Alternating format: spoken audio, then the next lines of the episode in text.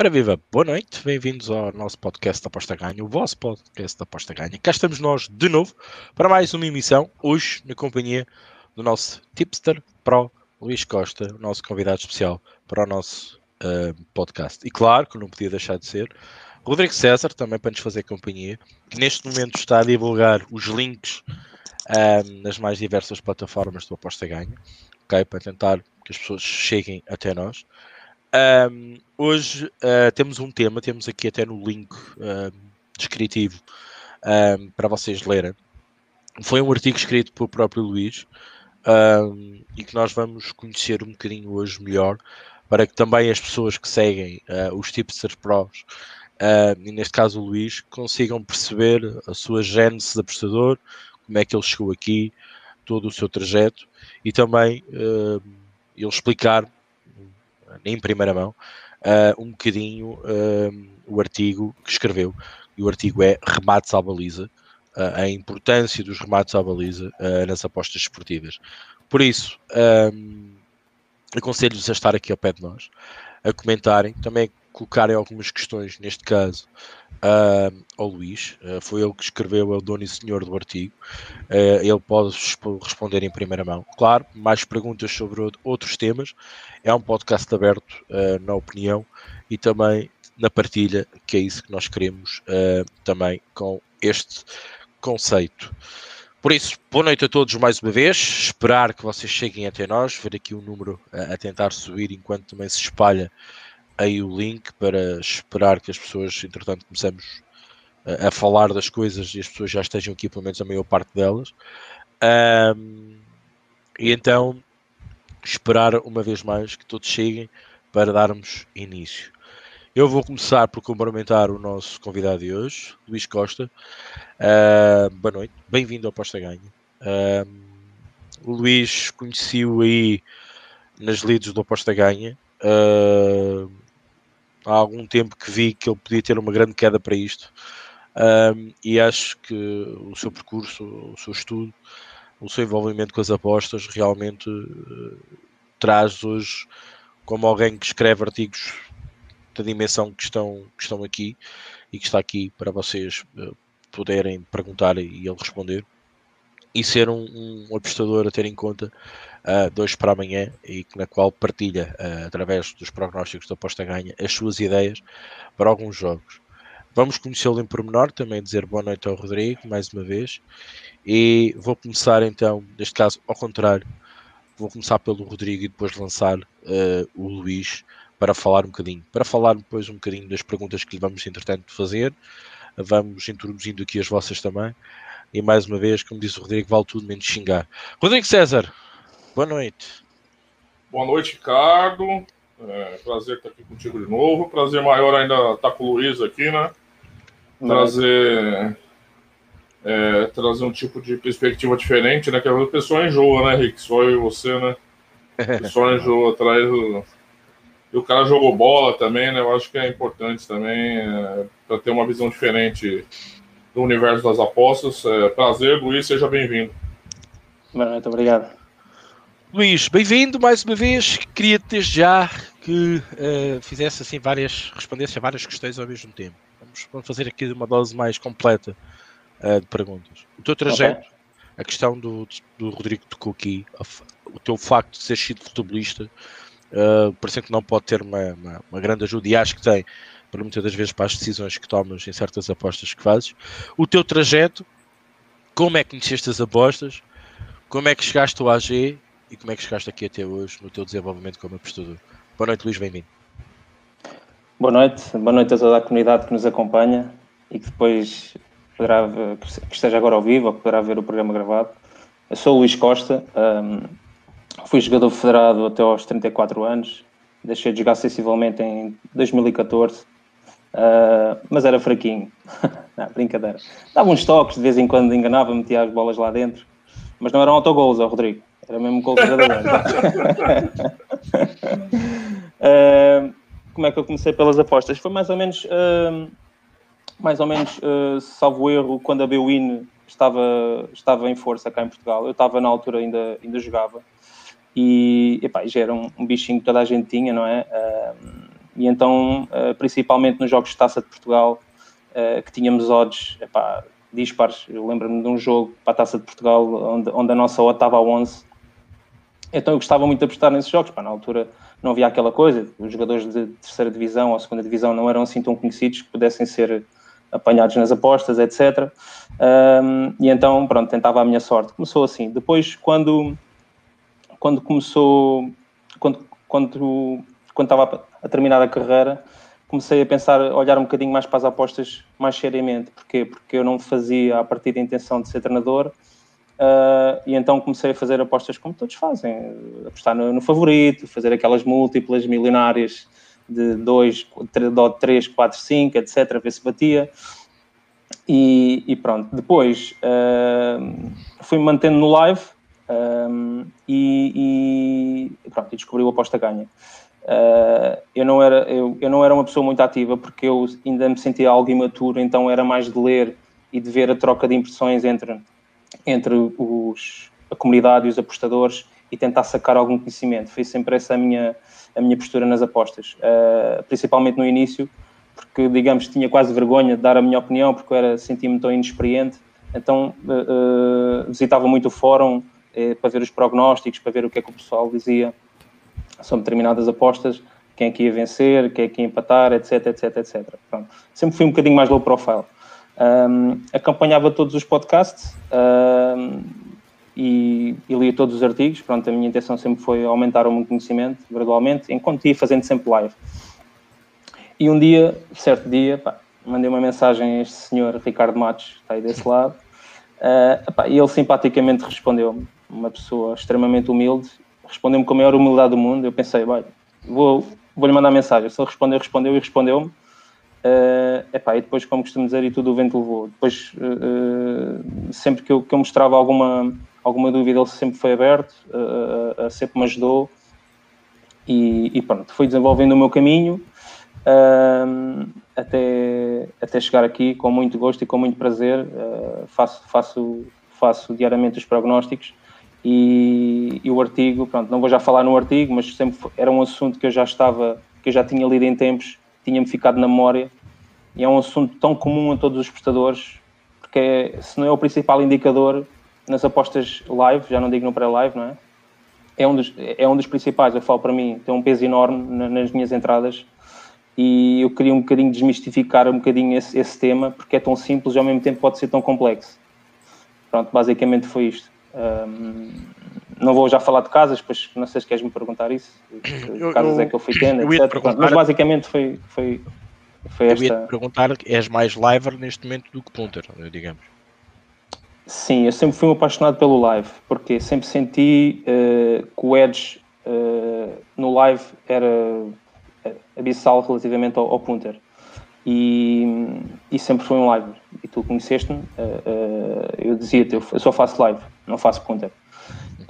À medida que eu fui que eu fui estudando, fui fui tentando perceber um bocadinho mais sobre a temática das apostas, o know-how, uh, as apostas, uh, porque é que as odds estavam daquela maneira, uh, a precificação, os movimentos de mercado, todas estas temáticas à volta das apostas que eu na altura não conhecia. Eu basicamente fazia as minhas apostas pelo meu conhecimento como jogador que fui, pelo, pelos jogos que eu via, pelo conhecimento das equipas que eu tinha, sempre foi essa a minha maneira de apostar. E ao longo do tempo tentei, digamos, profissionalizar um bocadinho mais e tentar entender outros temas um bocadinho mais complexos, mas que ao mesmo tempo uh, uh, uh, aumentam o nosso conhecimento e, e fazem-nos ser melhores apostadores, a meu ver.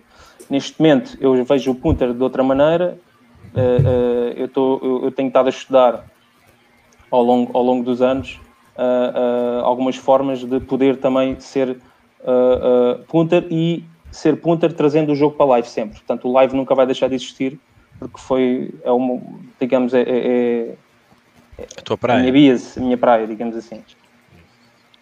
Uh, mas pronto, mas, mas só para dizer uma coisa, deixa-me só, deixa só uma coisa, Diz. Ricardo. Uh, mas o, eu sempre fui live, porquê? Porque eu quando, uh, quando comecei uh, nas apostas, na altura estava cá, como vocês sabem, a Betfair. E eu sempre, eu sempre sonhei um dia ser trader profissional. sempre sonhei. Gostava. Portanto, acompanhar em live, fazer, fazer scalping, fazer o jogo na hora, fechar o jogo aos 20 minutos, etc. Não esperar que o jogo tenha que ir até ao fim. Fazer um, um variado tipo de estratégias que nós possamos fazer sem esperar ali que o jogo acaso, estejamos a torcer porque não sofremos o gol do empate, estejamos a torcer que haja mais um gol. Não. Eu, eu simplesmente eu já vi o futebol dessa forma e, e, e, o trading para mim era, uma, era, era a minha praia. Daí que o live foi um bocadinho adaptado. Porquê? Porque a partir do momento que uh, uh, saiu aquela regulamentação das casas de apostas em Portugal, a Betfair saiu, uh, eu senti fechar uma porta na cara, porque eu tinha investido em softwares Traderline, eu tinha aberto conta na, na Betfair, eu estava realmente a iniciar, mas já seguia alguns caras, como se diz em brasileiro, alguns caras fortes nesse meio, que realmente já, já alguns vídeos uh, do back, do lay, de todas as estratégias que a gente pode utilizar em trading, realmente foi puxar em o tapete. Então eu tive que me adaptar, tive que me adaptar à, situação que existe em Portugal, basicamente é a gente eh, poder apostar em casas, seja portuguesas ou, ou, internacionais, depois vamos lá, já vamos mais à frente nesse, nesse conceito. Uh, e pronto, vi-me um bocadinho essa porta fechada. E então eu comecei, uh, comecei a apostar pelas casas de apostas, internacionais. Porquê? Porque as odds em Portugal eram, eram, eram, neste momento já olho para as casas nacionais, mas pá, no início então era, era um bocadinho impensável. Um, e, e, e o, a lei que o governo fez realmente é, é impensável e, e, é inconcebível que até ao dia de hoje tenham passado, salvo erro, não sei quantos anos já passaram, Ricardo, mas seis? Seis anos, talvez? Nem tanto, não tanto, acho. Bem, uns cinco, seis cinco. anos. Cinco. Cinco. Seis anos. Uh, cinco, pronto. Uh, ainda não tenha havido qualquer, qualquer uh, passar, qualquer etapa, um passo dado relativamente ao, ao, à vinda de outras casas e principalmente ao mercado, ao mercado do, do, do exchange para, para, para Portugal. Acho, uh, acho isso inconcebível, mas pronto, é, é, o, é o país que temos, é o governo que temos e não, não há muito a fazer. Isto só para explicar uma coisa. Eu, quando ainda jogava futebol, uh, as apostas eram tão. já tinham um, um, peso tão grande, tão grande entre nós, principalmente a malta mais nova, que eu tinha colegas meus que antes do jogo, no aquecimento, ao intervalo, iam logo ver o telemóvel como é que estavam os resultados para, para ver como é que estavam as suas apostas.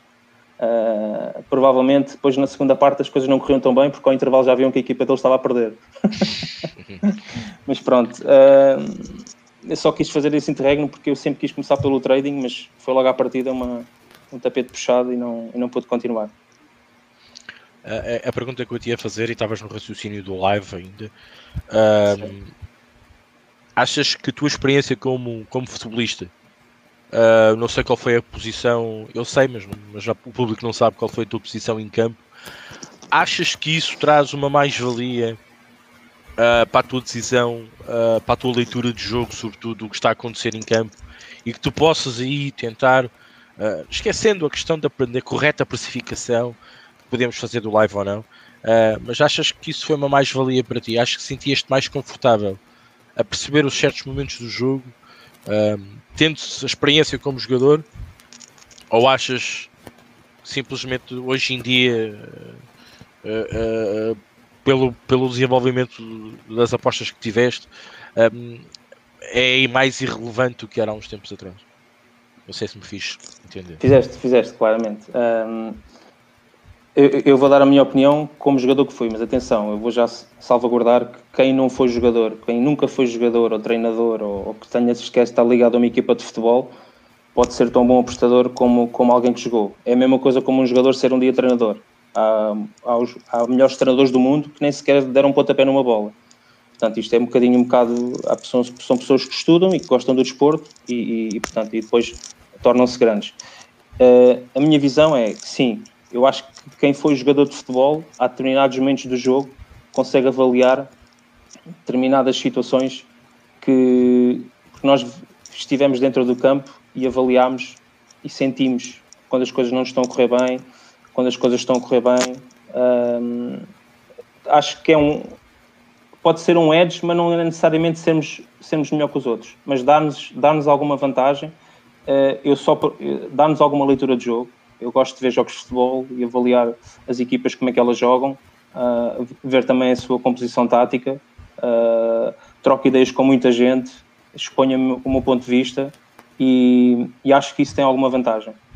E como eu te disse, no início, quando eu comecei, quando eu não percebia muito de apostas, eu basicamente fazia-me fazia apostar pelo momento das equipas. E hoje em dia acredito que no live, vou já passando, vou já passando uma, uma etapa que é dizer como é que eu preparo os meus jogos. Por mais que eu prepare o meu jogo uh, numa base estatística quantitativa ou numa base qualitativa, do momento de forma das equipas, o, momento, o live para mim é basicamente a, a parte qualitativa, é, é, o que está acontecendo no jogo. A parte estatística deixa um bocadinho de fazer de ser relevante. Porquê? Porque por mais boa análise que nós façamos, o jogo muitas vezes traz-nos completamente o, o contrário e não vale a pena a gente estar-se a agarrar que a equipa marca 90, 50% das vezes o gol ao minuto 70. Só 70 minutos a equipa estar a ser abafada, não faz sentido. Uh, e hoje tem muita gente, eu sigo muitos gurus das apostas, que só realmente aposta com base qualitativa. Uh, e alguns dizem mesmo que a estatística não vale nada, mas eu, eu já não sou dessa opinião. Eu acho que sim, que no live a parte qualitativa sobrepõe-se bastante à parte quantitativa. Neste caso, falando propriamente das estatísticas. E a posição que eu jogava, eu comecei a jogar como, uh, como médio esquerdo e com o passar do tempo uh, fui, fui jogando, fui passando para o meio do terreno, jogava, era médio centro, jogava um bocadinho atrás do avançado. Mas, mas é como eu dizia, de vez em quando enganava e me metia umas bolas lá dentro. eu mandei, inclusivamente, mandei um vídeo para o Rodrigo, para ele não pensar que eu, que eu estava a sacaneá-lo. Uh, mandei um vídeo de um jogo que fiz contra o Sporting, que é para ele ver que era mesmo eu e não estar aqui e não estar aqui a enganar ninguém. Eu não dizer, ah, o cara jogou a bola e não. E só disse que jogou a bola e tal. Não, era um puta time, um baita time do esporte. Era então, verdade, era verdade. Era verdade. Era jogador bom. Equipa. Inclusive o, o El Ferreira jogava lá. Exato. Um Rodrigo, uh, perguntas queres fazer? Bom, é, o Luiz já respondeu. Você, eu te mandei, falei que ia fazer essa pergunta para ele. Você roubou minha pergunta, né? Então é foda. Vi, pode falar nada. Tô brincando, pô. É brincadeira, Ricardo. É brincadeira, pelo amor de Deus. É, e o Luiz já me respondeu também. Uma das perguntas era até mais para frente, né, sobre a aplicação desse tipo de, de, de abordagem live pré-live. Ele já falou um pouquinho. Mas eu fico curioso. Até uma pergunta que eu fiz pro é, para o Avelans, né? E no caso para ele era sobre qual o conhecimento do comentarista, qual mais valia desse conhecimento para as apostas, né? Nessa conversão, né? Porque são conhecimentos diferentes, né? E, por exemplo, você era jogador de futebol, né? Você estava lá dentro e você tem uma visão da dinâmica do jogo que eu e o Ricardo nunca vamos ter. Por mais que a gente estude e a gente passe a vida toda estudando. normal, é natural, assim como é, eu também não sei consertar é, é, lâmpada ou chuveiro. Eu, e o Ricardo é um cara cheio de skills para geração desse tipo de coisa. Eu não sei qual, qual a minha qualidade que ia me diferenciar aqui. Eu acho que eu não tenho nenhuma qualidade que vocês não teriam, mas isso daí deixa para outra vez. É, primeiro. Você sabe do Santos como é, ninguém, pronto. É, pois é, esse daí não está valendo nada no mercado pelo, ultimamente. É, como é, como você trouxe para as apostas o universo, como isso te ajudou é, a ser mais sharp nas apostas? Você está no futebol, você está do futebol. E como isso te atrapalhou também? Porque isso é uma via de mão dupla. Gente, eu sempre falo aqui dos vícios. A gente traz muitos vícios do, das coisas que a gente já fez. Eu imagino que você devia ter enormes vícios de jogador de futebol, normal, era seu, seu trabalho. E nas uhum. apostas, às vezes, isso poderia atrapalhar também.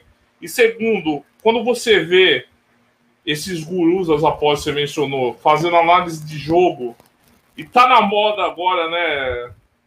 É o Bom Dia Apostador, Bom Dia Zezinho, os Jogos o de hoje. Café. Não é um ou outro, tá? São vários que estão fazendo. Café compostas. Café compostas. É, e aí o cara vai pulando do, da Bundesliga para a Premier League, é, para a Ligue 1, é, para o Brasileirão, para a Série B, e fala com autoridade de todos esses campeonatos.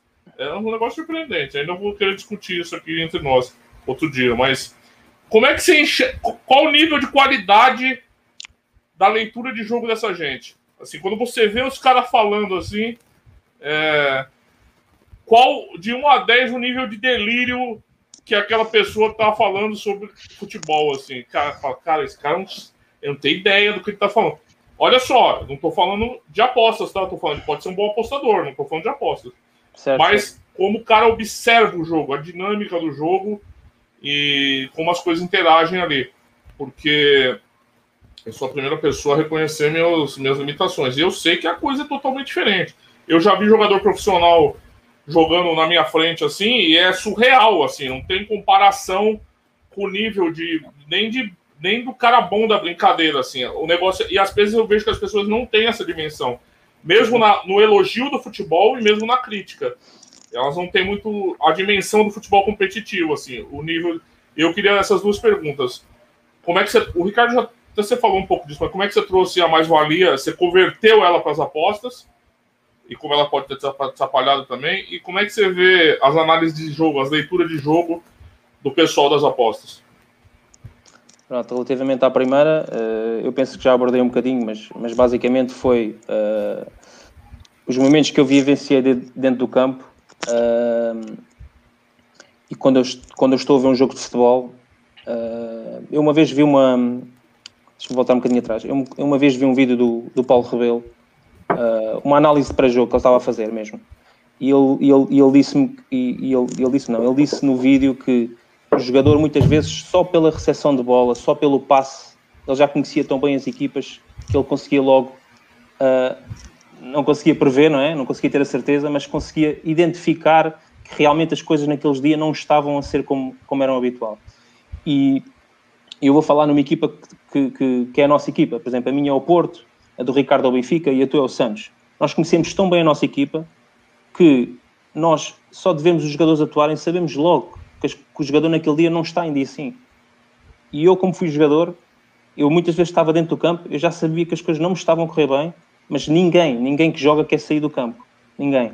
Então a gente tem, tem dificuldade em admitir que as coisas não estão a correr bem, quer sempre passar por cima e depois isso influencia o resto da equipa. Se não tiverem a correr bem a 4 ou 5, 4 ou 5 ou 6 jogadores, então depois torna-se, os resultados ficam, pronto, evidenciam-se, não é? Um, consegui transportar isso basicamente eh, vendo os jogos ao live, porque, porque por mais a gente veja jogos, fica com uma análise qualitativa das equipas, uh, mas hoje em dia ser ponto era realmente muito complicado, porque, porque depende muito de fatores do jogo. A equipa naquele dia pode estar em dia não, depende do, das condições do campo, depende de, do, do desfalques, depende uh, do árbitro, depende de variados fatores por isso é que eu digo que o live para mim é, é o expoente máximo, porque é no live que eu, que eu, que eu me centro e é através do, daquilo que eu estou a ver, daquilo que eu vivenciei da análise de jogo que eu consigo fazer, realmente posso, posso fazer as minhas entradas ou não. Não quer dizer que sejam boas entradas, não quer dizer que o facto de tenha sido jogador não haja muito bons analistas de jogo.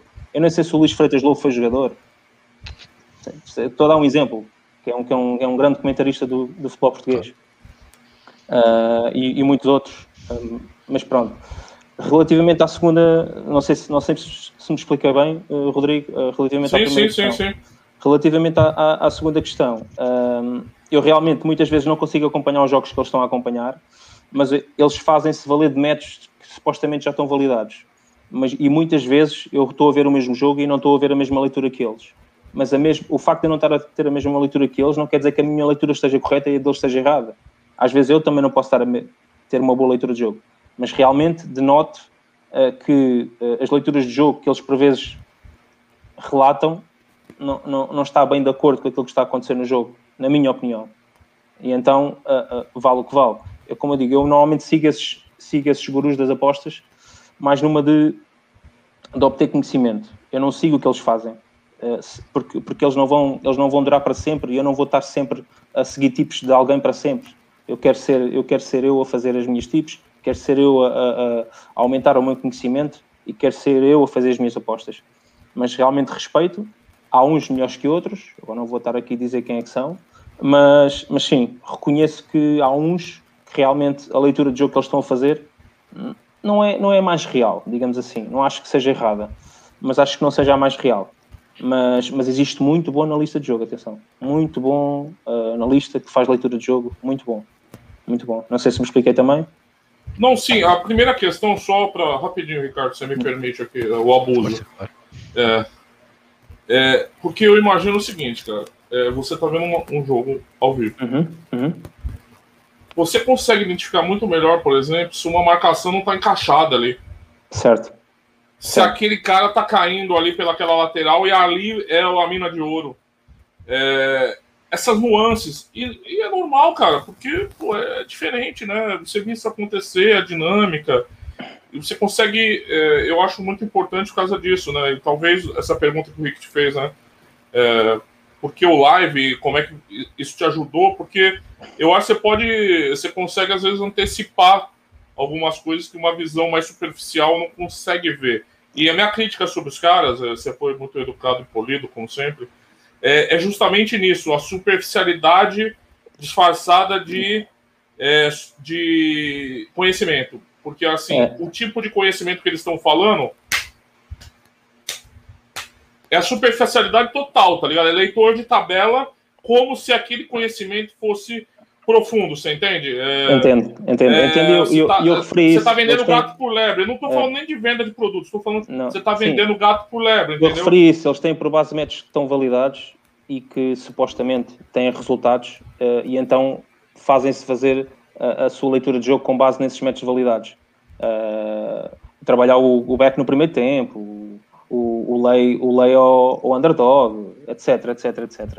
Uh, são métodos que são validados e que eu não vou realmente opinar e realmente se têm resultados ainda bem que os têm, porque têm muitos seguidores, mas, mas a, a, a real leitura de jogo é o jogo jogado em si, na hora, e não o método que eu tenha pré-validado anteriormente. É o que a equipa está a fazer naquele momento e é aquilo que eu estou a ver. Se a equipa favorita está realmente a ser favorita ou não, ou se realmente está em dia não, ou a equipa, uh, uh, o underdog, digamos assim, a menos favorita, está, está realmente a sobrevalorizar-se e a causar, poder causar uma surpresa, digamos assim. Estou a dar um exemplo de jogo, não é? Pode acontecer muita coisa. Uh, mas sim, o, que o, o, que tu dizes acontece. E eu dou, por exemplo, realmente as equipas que nós gostamos, que neste caso é o Porto.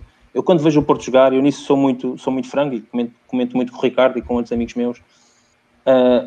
o Porto quando não está a jogar, eu, digo logo que o Porto não está a jogar. E não me vou desculpar com penaltis, com o que é que seja. A equipa não está a render, aquele jogador não está a render e das duas, uma, ou o treinador está a ver que ele está a render e não o tira, ou eu estou a ter uma leitura errada do jogo. Todos nós somos treinadores de bancada, como se costuma dizer, não é? Um, e estou a dar o exemplo da equipa que a gente sabe, porque é a equipa que a gente melhor conhece. Melhor conhece. E, e, realmente, há quem diga que não se deve apostar na equipa do coração. Se não conseguimos ser racionais, então não devemos apostar na equipa do coração. Eu consigo apostar na equipa do coração porque é a equipa que eu melhor conheço. Eu, eu, eu aposto nos jogos do Porto porque é a equipa que eu melhor conheço. Conheço, conheço como ninguém lá está, como todos os esportistas, provavelmente. Mas eu, é a equipa que eu mais acompanho, é a equipa que eu melhor conheço do futebol português, estou a dar um exemplo. E, e, e eu aposto na equipa do Porto porque, eh, porque eu acompanho os jogos todos e como o facto de ter sido jogador e alguns momentos do jogo permitir-me ver determinadas uh, uh, uh, consequências que o jogo pode ter, fa faz-me apostar no Porto. Mas eu já consigo ser uma pessoa racional. Se calhar aqui há uns anos não era. O Porto tinha sempre ganhar, então apostava no Porto. Se o Porto tivesse a perder, eu apostava no Porto, nem olhava para o jogo. E é o que acontece que muitos, muitas destas pessoas fazem é, quando, por vezes, dar um exemplo também, o favorito está a perder, normalmente vão, vão, vão em lei ao underdog, vão contra, o, vão contra a equipa que está a ganhar, porque supostamente, teoricamente, a, a, nível estatístico, essa equipa não vai ter muitas hipóteses de sequer empatar o jogo, provavelmente ainda vai sofrer o um empate e a reviravolta, porque lá está, com, com base em, em modelos que estão pré-validados e, e, e que têm resultados. Entendeu? Não sei se me diz entender. Não, sim, sim, sim, sem dúvida. Entendeu perfeitamente. Bom, eu, eu, eu só ia pegar aqui um bocadinho a questão do. Uh, que, que, o Rodrigo lançou, essa questão do, dos métodos que estão pré-validados, uh, em que muitos traders que a gente vê uh, trabalhar, e, e, não só, e alguns livers, porque agora também há muita moda dos livers, uhum. um, normalmente é uma base sustentada de estatística dos modelos comprovados que nos dão algum fundamento. eu continuo a achar, eu, não, eu acho que isso não é errado. Uh, o que eu acho errado é fazer daquilo uh, a lei. Eu acho que aquilo pode ser bons indicadores, pode ser, uh, digamos, alarmes para que nós possamos interpretar melhor daquilo que está, que está acontecendo no jogo, uhum. porque se nós tivermos aquilo e se nós concordarmos com aquilo, vamos, eu vou explicar assim que é capaz de ser melhor. Será provavelmente já duas, duas coisas a pensar o mesmo. e como tu disseste muito bem, nós podemos estar a fazer um raciocínio errado do jogo. Quantas vezes não temos um City por cima do jogo e de repente há um contra-ataque, os gajos fazem remate e fazem um gol.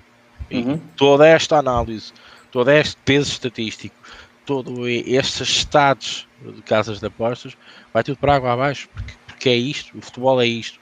Um, aliás, por isso é que a gente aposta provavelmente num desporto, num, num desporto mais complicado uh, de se prever, que é o futebol. Um, aqui a questão, aqui a questão ia te colocar e lançar outra questão, para depois também passarmos aos remates e também introduzir já a questão dos remates.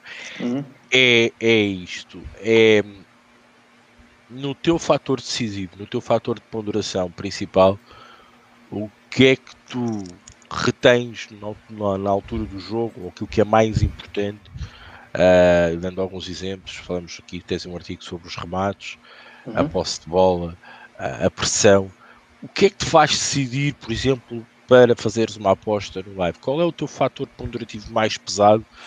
Tu olhas para aquilo e dizes assim, quando isto normalmente acontece, normalmente a seguir esta aposta tem algum valor porque normalmente as casas de apostas não estão a olhar para isto. Era este uhum. o desafio que lançava. Ok. Um, pronto, eh, eu, eu, eu tenho um, um, um, modelo de abordagem em live que é, que é, que é muito baseado uh, no fator estatístico dos remates à baliza. Isso não esconde. Para mim é um dos principais. Mas há equipas que rematam à baliza e, e realmente os remates valem o que valem. Por isso é que eu escrevi o artigo. Mas há um, há um outro, há um outro ponderador que, que eu. Vá, um, dois, que é a posse de bola uh, uh, e, e, a pressão. Para mim, uma equipa que esteja. Já uma equipa que tenha a posse de bola uh, e se a porcentagem de bola for alta, quer dizer que a outra equipa não tem. E para a outra equipa marcar golo, a probabilidade é muito menor, porque se, se uma equipa tem a bola, a outra não tem, vai ter que atirar para fazer golo. Essa é a primeira. Depois a pressão. uma equipa pode ter muita posse de bola, mas se for do meio campo para trás ou no, no, no primeiro terço a seguir ao meio campo não vale de nada. Se a equipa tiver muita passe de bola, mas não sequer fizer danos na baliza contrária, de nada vale. Portanto, eu, eu, eu, eu junto aqui uma série de indicadores, os, os remates à baliza, com a posse de bola, com a pressão ehm, e os cantos também. Os cantos também dou, dou, dou alguma importância, porque quer dizer, se pelo menos houve cantos, que essa equipa chegou à linha de fundo. Eu estou a dizer, eu estou a ver o jogo, mas eu também, como toda a gente fez, e não acredito que ninguém tenha feito, eu já fiz e faço ainda hoje apostas só pelo telemóvel sem ver jogos. Mas não aposto tanto como aposto quando estou a ver jogos, não é? Porque eu, eu quando estou na rua, quando estou, quando estou na rua ou quando estou num sítio onde não posso estar a ver jogos, estou a seguir normalmente os jogos e, e toda a gente tem aquele bichinho estar a ver o, o, o, resultado a apitar, o gol a aparecer, dizer quem é que marcou o gol, etc. Portanto, uh, e eu tive muitos anos em que apostava assim, depois comecei a, a, a profissionalizar-me um bocadinho, comecei só a apostar baseado em live, baseada realmente com a leitura de jogo e a ver o jogo, mas eh, basicamente são esses, esses, esses ponderadores que eu utilizo uh, para entrar, porque isto para entrar no mercado de golos, mas principalmente no mercado que onde eu comecei, eu era muito o mercado uh, de handicap asiático, tanto positivo como negativo. Depois, com os tempos, eu não era muito fã de golos, porque sentia que quando eu ia no over, aquilo dava under, quando, dava, quando ia no under, aquilo dava over. Pronto. E então, com o passar do tempo, comecei a olhar um bocadinho mais para os overs e também para os cantos, porque depois os cantos foi um, foi um fator que eu comecei a dar muita importância. Mas, mas não há algum tipo de apostas que eu não considero. Por exemplo, eu, não, eu fujo um bocadinho dos foras de jogo, fujo um bocadinho dos, dos, dos, dos cartões amarelos, uh, dos golos nos primeiros 10 minutos, nos, nos, nos, primeiros 10 minutos da segunda parte, fujo um bocadinho disso. Mas atenção, há muito bom apostador para esse tipo de apostas. E também gosto de fazer apostas no, no tema do meu artigo, remates à baliza, nem todas as casas têm, mas por vezes são apostas que têm muito valor, uh, e apostas combinadas, por exemplo, probabilidades, uh, equipa ganha e há mais de 2,5 gols no jogo, por exemplo. É uma aposta que, que eu gosto muito de fazer, seja com o over, seja com o under, uh, que nem todas as casas têm, infelizmente, mas, mas, mas algumas ainda têm. a liquidez não é muita, obviamente, né? porque é são mercados que realmente muita gente não os faz, mas são mercados que eu também gosto de fazer. Qual é a tua melhor casa de apostas com quem já trabalhaste? Uh, Podes dizer casa de apostas aqui, broker. broker, né? Casa de apostas, ou uma casa de apostas, ou um broker, o que? Broker, não. Eu, eu, eu, trabalhei com várias casas, pronto, infelizmente eu nunca tive porque a Betfair foi uma coisa muito de dias. Eu quando tinha conta na Betfair e quando estava naquela questão de agora é que eu vou ser trader, agora é que eu vou estudar isto e não sei o quê, pumba, fechou. Fechou a trader line, fechou tudo. Uh, uh, eu comecei com a, com a Bwin, depois vim-me, vim voei para a Rússia, uh, depois passei um bocadinho para algumas casas portuguesas e até descobri a Punter Place. Mas a Punter Place importa referir que, que é a melhor casa de apostas. Hum, para mim, é uma broker, para quem não conhece, é uma broker de apostas, onde vocês não precisam de ter casa, conta nas casas, nas casas de apostas, que ele tem acordo com 7, 8 casas, se não tenho erro, o Ricardo sabe melhor que eu, ou outros poderão, poderão explicar, uh, e, e, realmente a gente aposta, a aposta que a gente fizer, ele escolhe a melhor odd e escolhe a melhor casa, e até reparte, se for possível, a stake a stake pelas casas se não houver liquidez suficiente. Portanto, e não encontramos normalmente aquelas odds em, em, mais, em, mais, eh, em mais lado nenhum. E ao mesmo tempo é bom, porque eu não preciso de andar a saltar de casas da, da Pinnacle para, para, para, a, ES, para a ESN, para, para outra qualquer, para, para, para ver qual é a melhor odd. Eu aposto ali, realmente ele vai buscar a melhor odd, a melhor casa, e, e, e até posso definir uma odd, automaticamente aquilo em live entra uma aposta só quando atingir aquela odd. Um, como eu estava a dizer, mas uh, importa referir, sei, provavelmente já referiste isso, uh, ou alguém já referiu isso uh, em podcasts anteriores, tem uma pequena desvantagem, não se pode, na altura até o Danilo falou nisso na, na Molibet, tem uma desvantagem que é não se pode abrir conta diretamente, tem que ser através de um agente. E, e, tem um valor mínimo, que agora penso que já foi maior, agora penso que são um bocadinho mais baixo, mas, mas acho que entre o, o, o deve e o haver, entre o ganhar e o perder, acho que realmente tem muito, tem muito valor ter, ter conta nesta casa esta casa é broker, digamos assim. Porque importa, eh, porque é que chamamos broker? Porque é, uma, porque é um conjunto de várias casas que nós podemos apostar ao mesmo tempo, sem necessidade de ter conta nessas casas. Você tem uma limitação de mercado também, né? Sim. É importante destacar. Sim, aquela, aquela, exatamente, exatamente. Portanto, é, são mercados mais profissionais. Aquelas dupinhas que estavas a dizer. É, pelas, pela, pelo perfil dos exatamente. apostadores que eu vejo hoje em grupos e tal, é, é, é, eu diria que não vai servir para 95%. Na Rússia, é, é, é. Realmente aquilo é. é Falando é, da Rússia, a, a 1xBet é uma casa que tem remate a baliza, por exemplo. Não, sim, sim, é o que eu estava a dizer. A 1xBet, algumas casas portuguesas também. E já, com limites ok, até assim. Limites. É, sim, já okay. começa a ter, porque são mercados que realmente já começam a ser muito mais procurados pelos apostadores. Já não é só probabilidades e mercado de gols, uh, off-time e full-time. Realmente já começam a ser outros mercados e realmente nota-se já mais, muito mais liquidez no tipo de mercados. Mas realmente a, a, a Punter Place uh, uh, é mais virado para profissionais e realmente as, uh, os mercados não fogem muito das probabilidades dos overs e do unders e, e dos, e dos cantos. Não, eu sempre penso encontrar... assim, eu, eu sempre penso assim, eu acho que as pessoas às vezes elas ficam procurando muito profissionalismo e às vezes o primeiro passo é ter lucro numa casa de aposta europeia. E a Exatamente. maioria já não passa por esse não passa por essa baliza. Não passa. Certo. Então não vai precisar chegar nunca numa asiática. Não certo. vai chegar nunca. Né? Eu, e às vezes eu vejo no mercado uma preocupação das pessoas assim. Não, eu estou procurando tal, não sei o quê, porque às vezes eu vejo não, mas, so... mas tem, mas tem por vezes, tem por vezes uh, uh, algumas, algumas, uh, algumas prints que eu partilho com alguns amigos e eles dizem, mas como é que consegues essas odds? Eu realmente eu aqui não consigo estas odds. Eu disse, pá, porque eu, porque eu aposto na Punter Place e realmente eu aqui consigo estas odds mas realmente não tens, depois eu também lhe chamo a atenção, não tens aqui apostas de, de, de, remates à baliza, não tens apostas de fora de jogo, cartões amarelos, realmente há todo o tipo de apostadores, cada um tem o seu perfil, e há apostas que a gente não encontra ali. Por exemplo, o, o, os cantos têm os overs e o unders, mas, uh, e, e, os, e, os, handicaps também, uh, mas depois também não há o primeiro a fazer 5 cantos, o primeiro a fazer 9 cantos, não tem disso. É, mesmo, mesmo nos cantos, os mercados são bem limitados de cantos, assim, na, na É, são overs e unders e por vezes tem, tem os handicaps também. Não tem primeiro race to five corners, to nove corners, não tem nada disso. Não, e eu não, você, não, você não encontra, às vezes, por exemplo, não que eu aposte, mas essas duas, a Bet665 com o XBet, oferecem um, uma gama de, de linhas de cantos muito grande, sim, o, né? O exatamente, aquilo do é. exatamente, não existe nada disso ali. É, pronto. É muito do perfil, opinião, né? É, muito do perfil. Eh, eu neste momento estou mais, como eu disse, eh, eu estou mais virado para handicap asiático e overs e unders.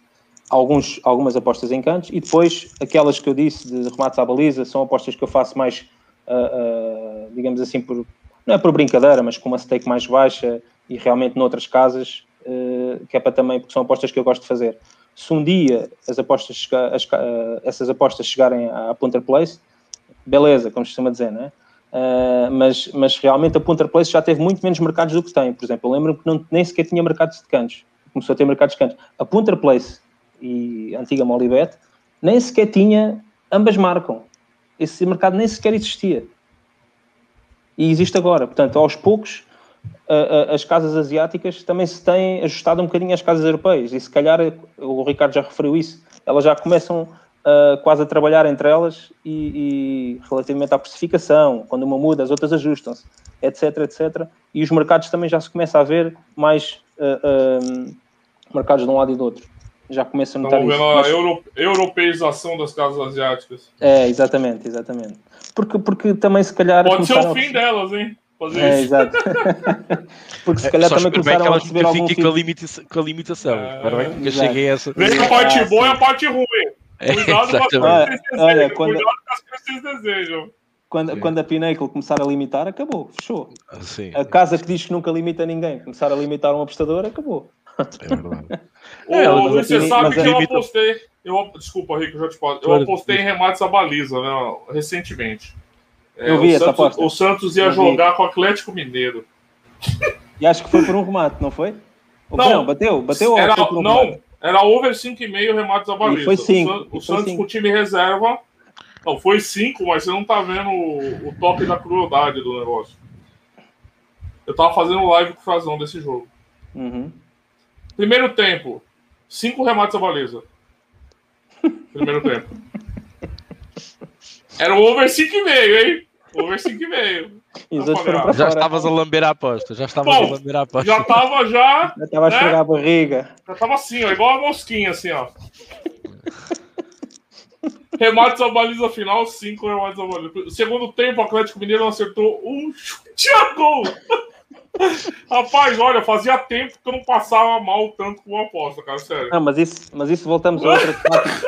oh, oh, Rodrigo, voltamos a outra temática que é a temática entre o Ricardo também já falou, entre haver o, o relacionar os cantos com, com os golos.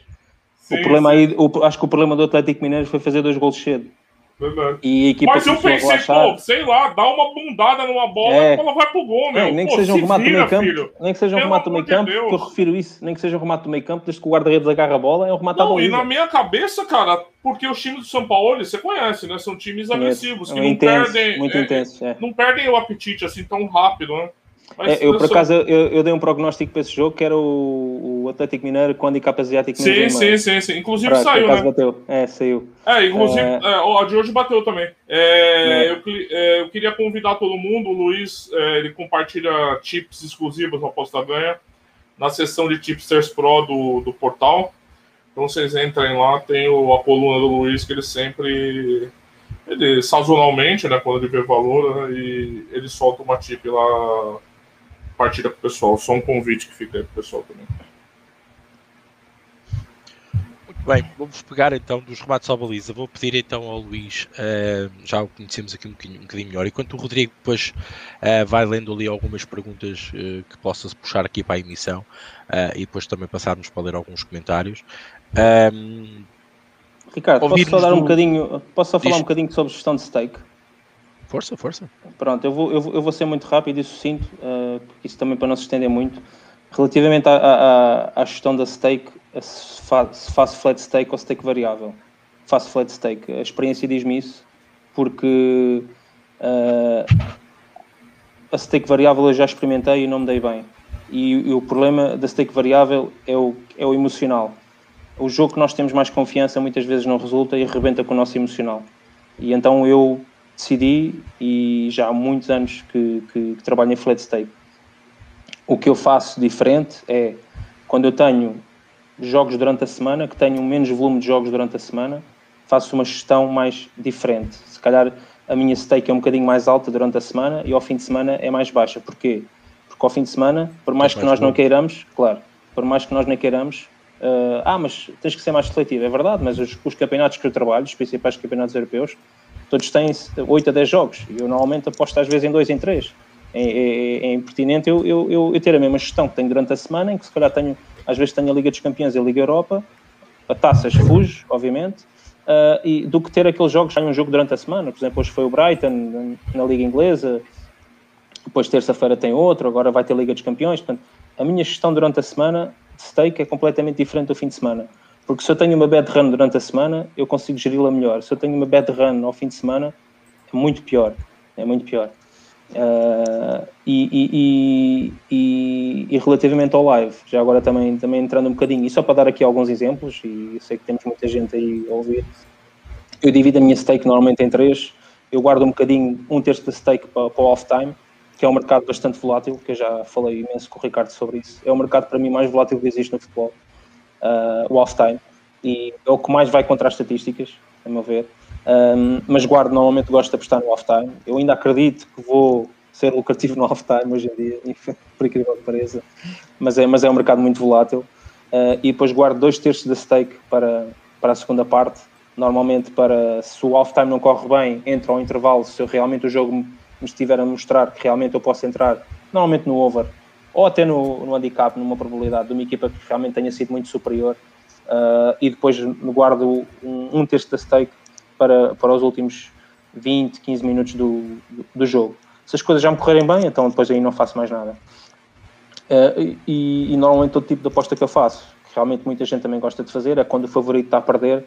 Por exemplo, o caso do exemplo ontem do, do Atlético Madrid, né? Uh, quebrou muita gente, ontem, ontem, ontem, quebrou muita gente, né? Aquela derrota em casa com o Levante ninguém estava à espera. Eu normalmente na segunda parte uh, entro meia stake no ambas marcam quando a equipa favorita está a perder, lá está, quando está por cima do jogo, está com o nível de pressão, está com a posse de bola, está com aqueles todos os ponderadores que eu realmente, que eu realmente gosto de fazer. E depois a outra meia stake entre no over 1,5. Neste caso, por exemplo, no Atlético Madrid, fiquei void. Porque fica, a aposta foi basicamente como se fosse devolvida, porque foi uma perdida e uma ganha. Normalmente é uma aposta, uma aposta média de 2.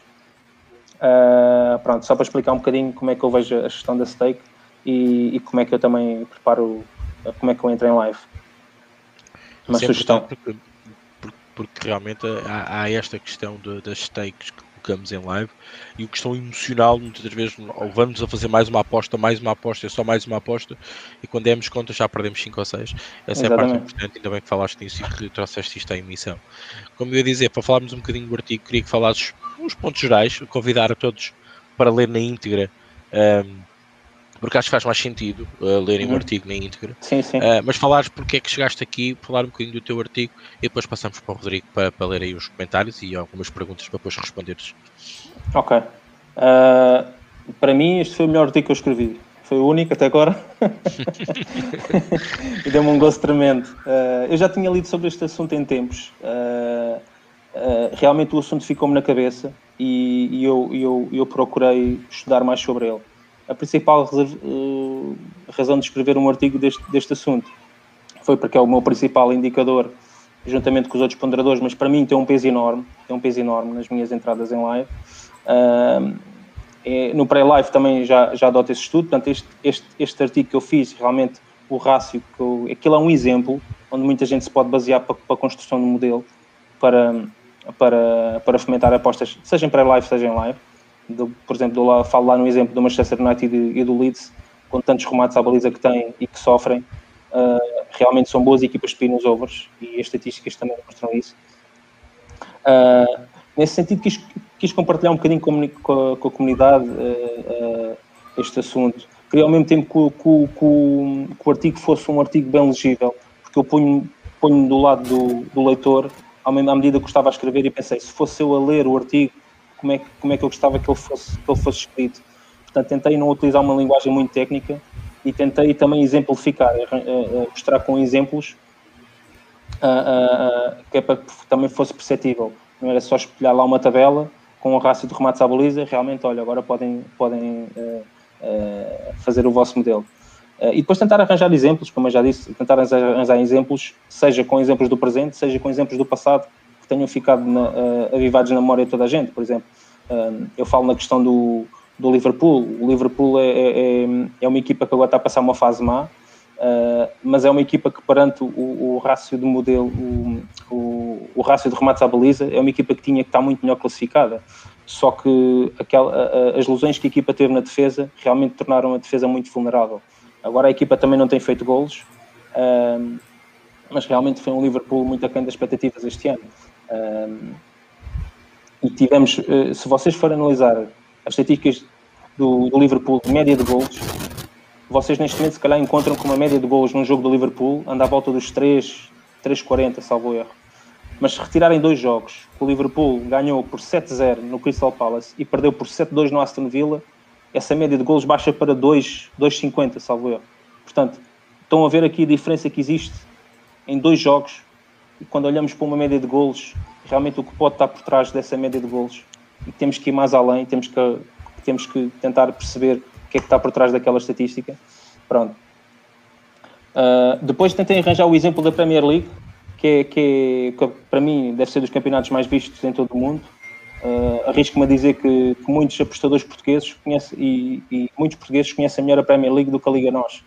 Uh, a Premier League prende-nos ao ecrã, a Liga Nós dá-nos às vezes alguma sonolência a ver aqueles jogos uh, e só ficamos acordados que temos alguma aposta feita, se calhar, para ver como é que o jogo acabou. Ou se calhar acordamos no dia seguinte e que vemos, e que vemos realmente como é que, como é que ficou o jogo.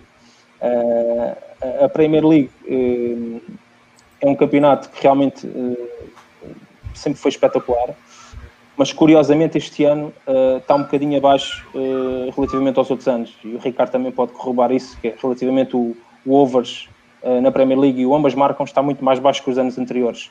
Penso que, que a vinda de treinadores estrangeiros para a Premier League tornou um bocadinho as equipas mais táticas, os jogos são bem, são bem disputados na mesma, mas, mas num sentido mais tático, que não acha tanta espetacularidade, continuam a haver golos, mas não tantos golos como havia antigamente as equipas não jogam tão abertas, uh, estão muito mais bem montadas taticamente. Uh, a equipa do Mourinho, o Pep Guardiola toda a gente já conhece, mas tem, temos um Ancelotti no, no Everton, o próprio Klopp no Liverpool, portanto, estamos a falar tudo, tudo de, de, treinadores estrangeiros, o próprio, o próprio treinador do Brighton é, é alemão, uh, o, o, treinador do Southampton é alemão, portanto, arrisco-me a dizer, já são muitos poucos ingleses que estão a treinar equipas da Premier League. Uh, Depois... Eu arriscava-me a dizer-te o seguinte: se a gente colocar, fizéssemos a nossa, o nosso power ranking a nível de treinadores, muito provavelmente as equipas mais goleadoras poderão ser com treinadores ingleses e não com treinadores estrangeiros.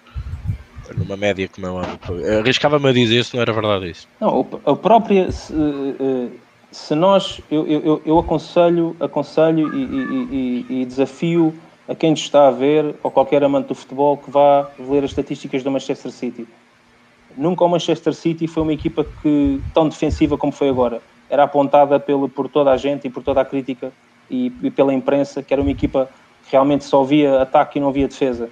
E este ano a equipa é a melhor defesa do campeonato. Teve uma série de jogos sem sofrer golos. Obviamente que, que, que o reforço do Ruben Dias foi um peso brutal nessa, nessa estatística e nessa contabilidade. mas, mas, mas o, o Pep Guardiola, o Pep Guardiola, se calhar começou mal o campeonato, se calhar muita gente agora vê o City na frente, mas esquece que o City chegou a estar a 7 e a 8 pontos do, do Liverpool e, e, e, o Manchester City não estava a render. Realmente o Pep se calhar começou, começou a ajustar-se e começou a pensar se realmente começamos, temos que começar de trás para a frente, porque o problema não estava na frente. O City sempre foi uma equipa que fez gols, sempre foi uma equipa que realmente o, o, o tiki-taka, como costumamos dizer, por exemplo, voltando um bocadinho àquele assunto de, de, apostar, eu, City, às vezes não preciso estar a ver o jogo. Porquê? Voltando àquele assunto do, do artigo, uh, Ricky e, e, Rodrigo. O City não precisa estar a ver o jogo. Os remates à baliza do City são todos perigosos. É uma equipa que abafa a equipa, que abafa a equipa contrária, com posse de bola, chega a fazer golos na pequena, na pequena área. Os remates à baliza têm que ser todos perigosos. De vez em quando lá o Kevin De Bruyne ou algum Godano faz um gol de fora da área, mas os remates à baliza são todos perigosos do City. Agora, que eu chamo a atenção no artigo é que realmente há remates à baliza e há remates à baliza. Há remates, por vezes a gente vê 10 remates à baliza, que realmente 5 deles foram passos a guarda-redes. Foram remates a 30 metros da baliza. Não faz sentido a gente contabilizar estes remates à baliza. Mas por outro lado, tem remates à baliza que foi, foram falhanços ali a um metro do guarda-redes. O guarda-redes defendeu com a cara, ou, ou, ou, ou, o jogador tropeçou e rematou ao poste, etc. Tem os penaltis falhados. Eu também chamei a atenção para isso no artigo. É um remate à baliza. Portanto, o que, o que, o que, eu, tentei, o que eu tentei mostrar às pessoas é que a própria estatísticas tem, tem, tem, tem muita coisa por trás. Pode ser uma matemática bem simples, mas ao mesmo tempo muito complexa. Tem muita coisa por trás dos remates à baliza. Vocês podem construir um modelo, como eu falei. Aquele modelo é mais geral, é os remates à baliza geral, a, ponto, a favor e contra.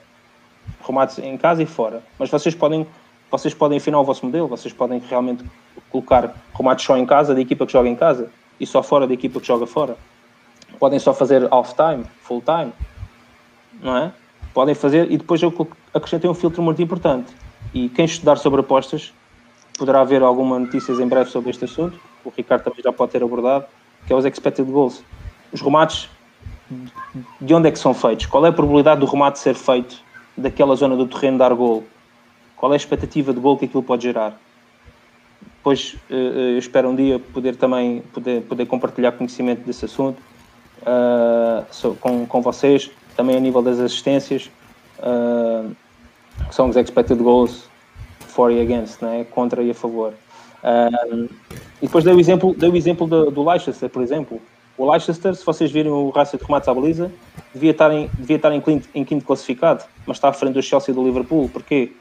Porque tem uma defesa sólida, teve nove jogos sem sofrer gols na Premier League. Atenção que aquilo era até o dia 22 de, de fevereiro, ou até o dia 21, salvo erro.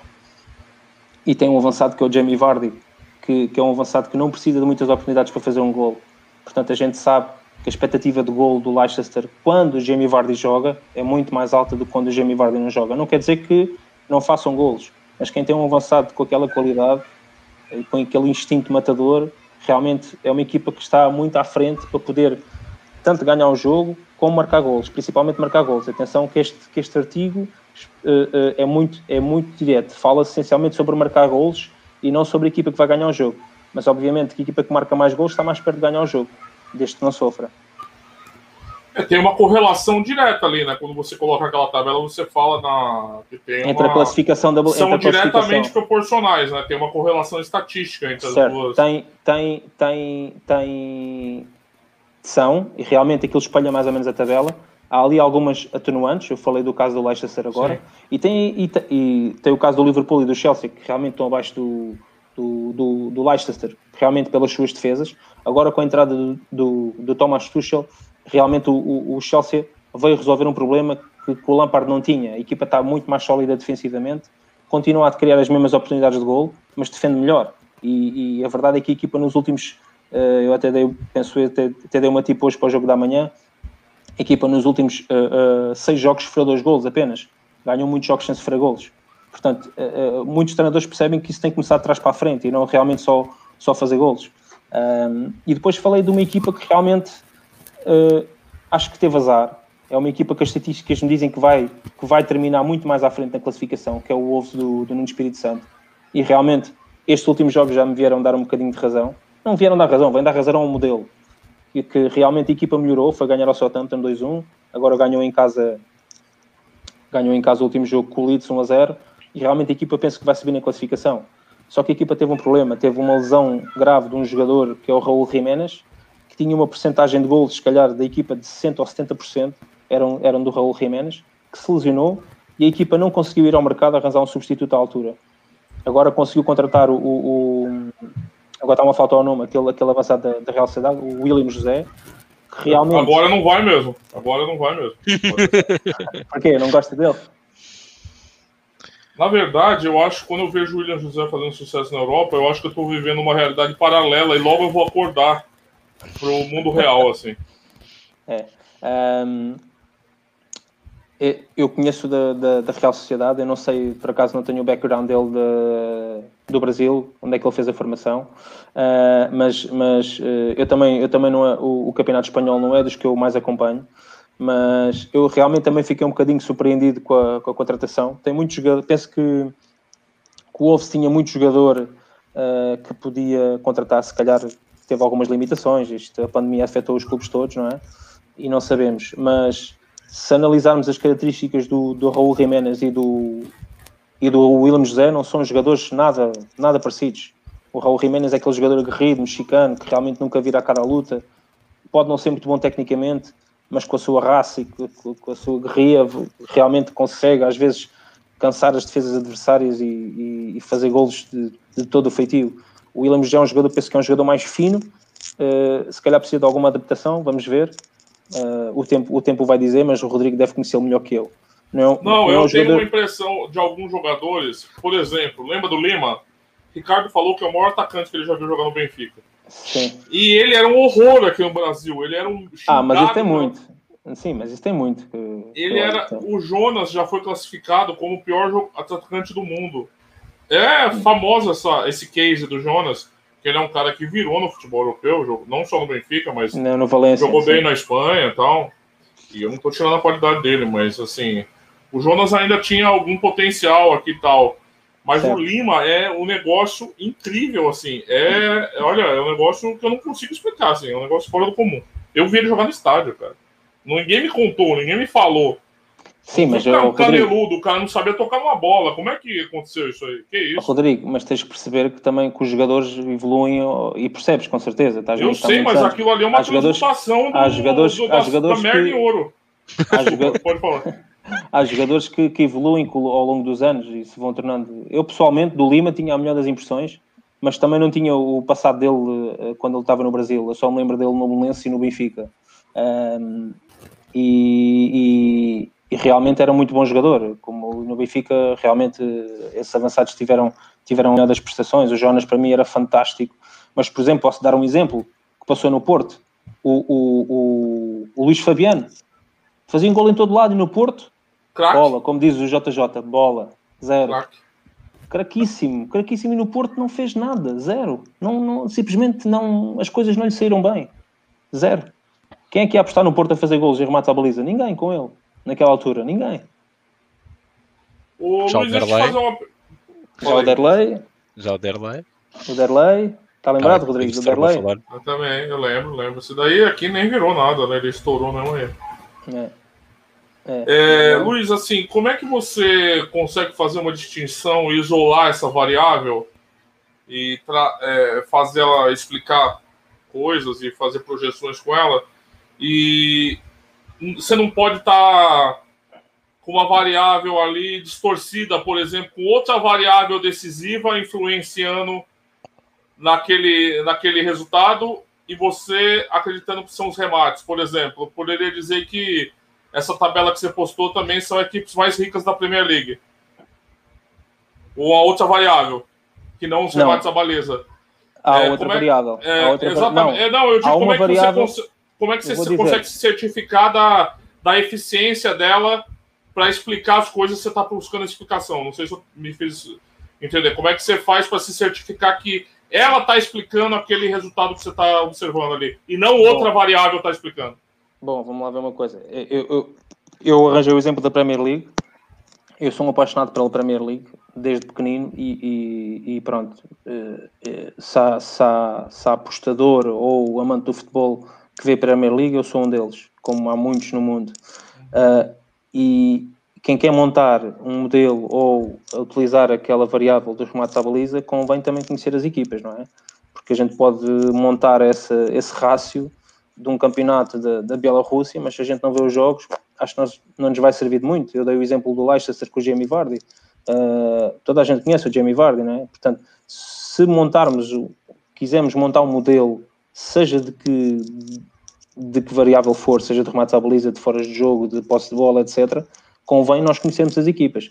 Portanto, acho que isso à partida é, é um edge, é uma vantagem que nós podemos ter para fomentar a nossa aposta. Depois também perceber, perceber podemos, eu, eu também referi no artigo, podemos ir ao ponto de, de fazer aquela análise para os jogadores. Portanto, se certo jogador não jogar, se, se o Leicester jogasse o Jamie Vardy, até pode fazer e pode ganhar o jogo e até pode fazer mais gols do que quando o Jamie Vardy joga naquele jogo, mas eu não vou apostar. Porque normalmente o Jamie Vardy é, é, é, é uma pessoa, é um avançado que realmente tem um- uma influência muito grande, nos, muito grande nos gols da equipa.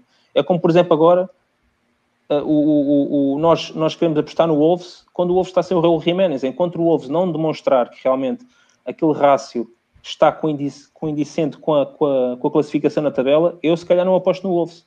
E realmente as, as apostas que eu se calhar tenho feito do Wolves tem- não, não me têm corrido bem. Ainda no outro dia, com o Southampton, eu dei uma tip do under 2,5, porque é uma equipa que normalmente tem dificuldade em fazer golos e, e defende, e defende pronto, realmente joga fechadinha e, e- e depois tenta utilizar a transição rápida para o ataque e fazer gol. E naquele jogo foi ganhar o Southampton 2-1. Portanto, eu, a aposta não me correu bem. Depois do jogo em casa com, com o Wolves, eu também dei a tipo, por acaso, também não correu bem. Eu- duas equipas, o Leeds é uma equipa que realmente super ofensiva, eu já sabia que o Leeds provavelmente podia sofrer golos, mas o Leeds, eu, eu, eu, sempre pensei que o Leeds fizesse gol. E realmente as estatísticas demonstram isso. O Leeds teve muitas oportunidades para fazer gol. O Rui Patrício faz ali uma defesa por instinto. Ainda houve mais várias oportunidades que o Leeds teve. Mas pronto, não, não coisa. Mas aí eu fazia a aposta na mesma. Agora, uh, uh, eu fazer a aposta baseado num rácio que realmente demonstra que a equipa não está instável, está instável, realmente a equipa não está coindicente com aquilo que está a fazer, realmente eu penso duas vezes se vou ou não. Depois tem equipas que. Uh, há uma equipa aqui que, que, que eu depois uh, uh, quero me alongar mais à frente, provavelmente noutros, noutros artigos que eu, que eu possa escrever, que eu já estou a pensar nisso, que, é, que é o Brighton. se vocês começarem a conhecer bem as equipas, o Brighton é das equipas que, que realmente está mais, sub, está mais digamos, não está tão bem vista pelos, pelos apostadores e pelas casas, mas é uma equipa que demonstra dados que realmente a, a, sua classificação não corresponde ao jogo que ela, que ela, que ela faz e que ela, e que ela projeta. Uh, é uma equipa que deveria estar muito mais à frente da classificação, mas muito mais, ainda, mais, ainda à frente do Wolves, porque é uma equipa que além de criar muitas situações de gol, uh, uh, as situações de gol que deixa o, o, o adversário fazer são situações normalmente de pouco perigo só que também tem uma defesa muito limitada e tem um ataque onde realmente os avançados uh, não estão em boa forma. E eu referi isso no artigo. Quando uma equipa tem muitos remates à baliza e, não, e já nem digo ganhar um jogo, não marcou um gol, das duas uma.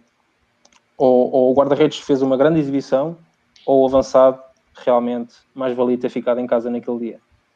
Porque já nem digo, já nem digo 80% dos remates, mas pelo menos 50% dos remates deveriam ser perigosos e deveriam dar golo. Se uma equipa tem 10 remates à baliza e não faz um golo, realmente é um problema de confiança da equipa toda, é um problema de, mentalidade. A equipa pode estar a passar por um mau momento, pode estar a passar por uma fase negativa de séries de derrotas em série. Por exemplo, eu vou dar um exemplo na Liga Nós, e acho que toda a gente tem essa noção. Uh, o Benfica está, está muito aquém das expectativas uh, de toda, acho que de, dos portugueses em geral, mas especialmente dos, dos benfiquistas mas o Benfica, uh, uh, tirando estes últimos dois jogos, o Benfica vinha dando mostras de realmente estar uh, a querer entrar numa fase positiva, mas depois a falta de finalização realmente falou mais alto e a equipa voltou, os níveis de confiança voltaram a cair. A equipa fez bons jogos com o Guimarães, a equipa fez bons jogos com, com, com o Famalicão, a equipa criou muitas oportunidades de gol, mas não as conseguiu concretizar. E, e quem, fez um, quem faz um rácio destes para a Premier League pode muito bem fazer para a Liga Nós e pode tirar as suas conclusões. É? Eu, eu, eu acho que respondi ao Rodrigo de uma forma muito simples. Independentemente de um power ranking, porque basicamente é isso que é feito hoje a nível uhum. de remates. Eu, eu, disse, eu, eu para ver, digamos, correlacionar essa tabela com a veracidade uhum. um, é fazendo aquela coisa que se faz não parte da matemática, que é uh, utilizar as, eh, as, médias móveis para correlacionar. Porque uh, todas as equipas, uh, da maneira que se vão, que vão jogando, ou podem piorar ainda mais a sua situação, ou melhorar a sua situação. E elas flutuam, depois também ainda, ainda há essa. Podem subir, subir, subir, subir, mas podem subir hoje, amanhã voltam a descer, e se for preciso fazem dois ou três jogos bons, porque, por exemplo, acontece muitas das vezes, é, não campeonatos como a Premier League, mas campeonatos onde o fator casa é mesmo ponderante, mesmo com Covid-19. Um, fazem dois jogos seguidos em casa e esses dois jogos fazem subir as médias. E, e, e, e nós temos que nos aperceber disso. Por isso, correlacionar uma tabela destas com médias móveis para mim uh, poderia ser o, o, ouro sobre o azul, entre aspas, já que o, o, o é do Porto, o ouro sobre o azul, para tentar perceber e projetar como poderá ser o próximo jogo. Obviamente é sempre uma incógnita, nunca sabemos que vai ser para cima ou se vai ser para baixo, mas uh, na correlação direta entre estas duas equipas, podemos chegar ali a uma conclusão tenue de que realmente, uh, se houver ali alguns ponderadores que nos obriguem a perceber uh, o, o, futuro daquela equipa ou da maneira como se vai comportar no próximo jogo, acho que podemos tirar uma concorrente penalização desse, desse aspecto. Mas eu responderia ao Rodrigo com essa pergunta, uh, eu adotaria ali umas médias móveis para me ajudar a, a correlacionar ainda melhor um, essa situação. Eu, Independentemente eu, sempre de não conseguir perceber sim. como é que se então, vai para uma tendência positiva ou uma tendência negativa. Atenção, há sempre esses. Pronto, um, eu, eu queria só referir aqui uma coisa, uh, Rodrigo. Uh, o Ricardo acho que deu uma ótima ideia. Eu falava nos, nos expected goals. Acho que para mim podíamos arranjar aí uma correlação, uma boa correlação. E, e, e, e poderemos, e, e poderemos, poderemos uh, arranjar, arranjar aqui outras, outras formas. Por exemplo, eu estou neste momento a tirar um curso de, de Data Science aplicado ao, futebol, especi, especificamente aplicado ao futebol, onde realmente estou a aprender coisas que eu nem sequer imaginava pudessem haver nas, nas apostas. Portanto, a matemática ligada às apostas. Eh, toda a gente tinha aquela coisa das médias de gols, dos, do, da média de pontos, do caso e do fora, etc. Mas são coisas muito mais à frente e que realmente nos poderiam ajudar, tipo coisas como desvio padrão, coeficientes de variação, etc., de comportamento das equipas. As médias móveis explicam, explicam isso um bocado, uh, mas, mas esses temas podem ir um bocadinho mais além. Uh, eu, eu, neste momento já estou a desenvolver um modelo com base nesse, nesse, nessa temática que estou a aprender. Já desenvolvi outros modelos passados, que inclusivamente corri, até tenho conhecimento de alguns. Uh, neste momento estou, estou a trabalhar no outro, pronto, mas estou a desenvolvê-lo. Uh, Não, eu só eu mas acho essa, essa questão tão importante, porque assim, é muito importante, no sim. fundo ela perpassa a dificuldade de todo apostador na construção do seu método de apostas. Assim, será que eu estou usando a métrica certa? Eu estou fazendo a pergunta certa para a realidade, né? A, minha, a, a questão é sempre essa porque, por exemplo, vamos brincar aqui, é, indicador de desenvolvimento econômico e pobreza. É, eu, pode também ter uma, ter uma variável que é a produção de banana e pobreza no, nos países, né? E alguém tentar uhum. explicar a pobreza nos países pela produção de banana. Coincidentemente, a produção de banana está tá diretamente proporcional ao desenvolvimento econômico. Mas o que está explicando a pobreza não é a produção de banana, é o desenvolvimento econômico. É uhum. É só um exemplo, assim, eu acho crucial é como é que você fazer a pergunta certa para a tua métrica e, e como é que ah, você... Podes, é... podes, podes, relacionar mais, mais ponderadores e mais indicadores. Por exemplo, Sim, sem referi, dúvida. Eu, eu, referi, acho...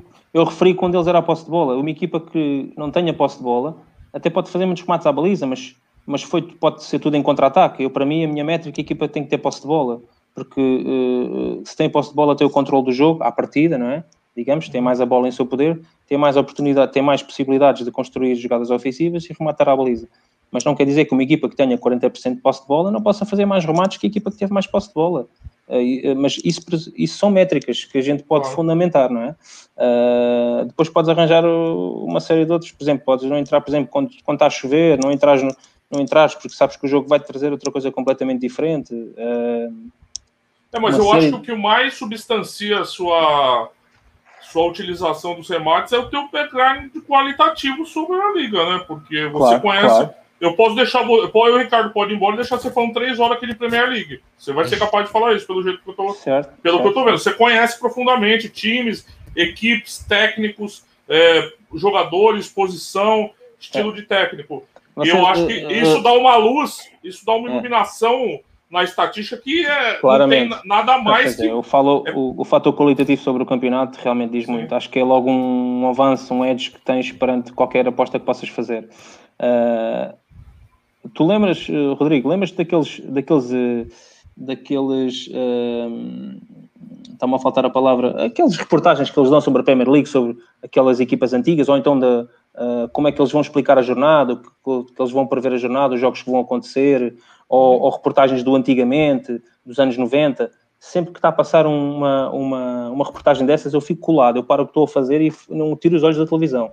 Ou então paro para depois fazer o que estou a fazer e volto a ver. Eu vejo tudo o que é da Premier League. Por isso, realmente tem que ser um campeonato que a pessoa goste. Eu até posso fazer, construir um modelo de base de dados para, para, para 20 campeonatos, mas realmente eu vou estar a apostar na suposição, ou realmente eu vou precisar de uma amostra muito maior do que, do que o meu modelo poderia ter.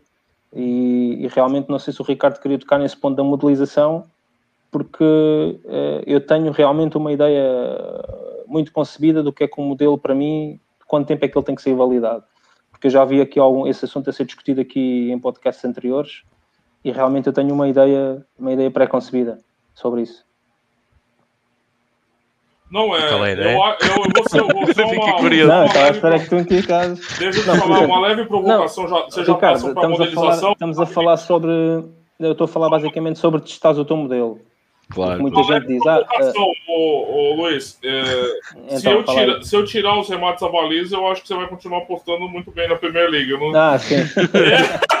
É, Porque o, o background qualitativo que você tem de fundamento ali do negócio, eu acho que realmente é o.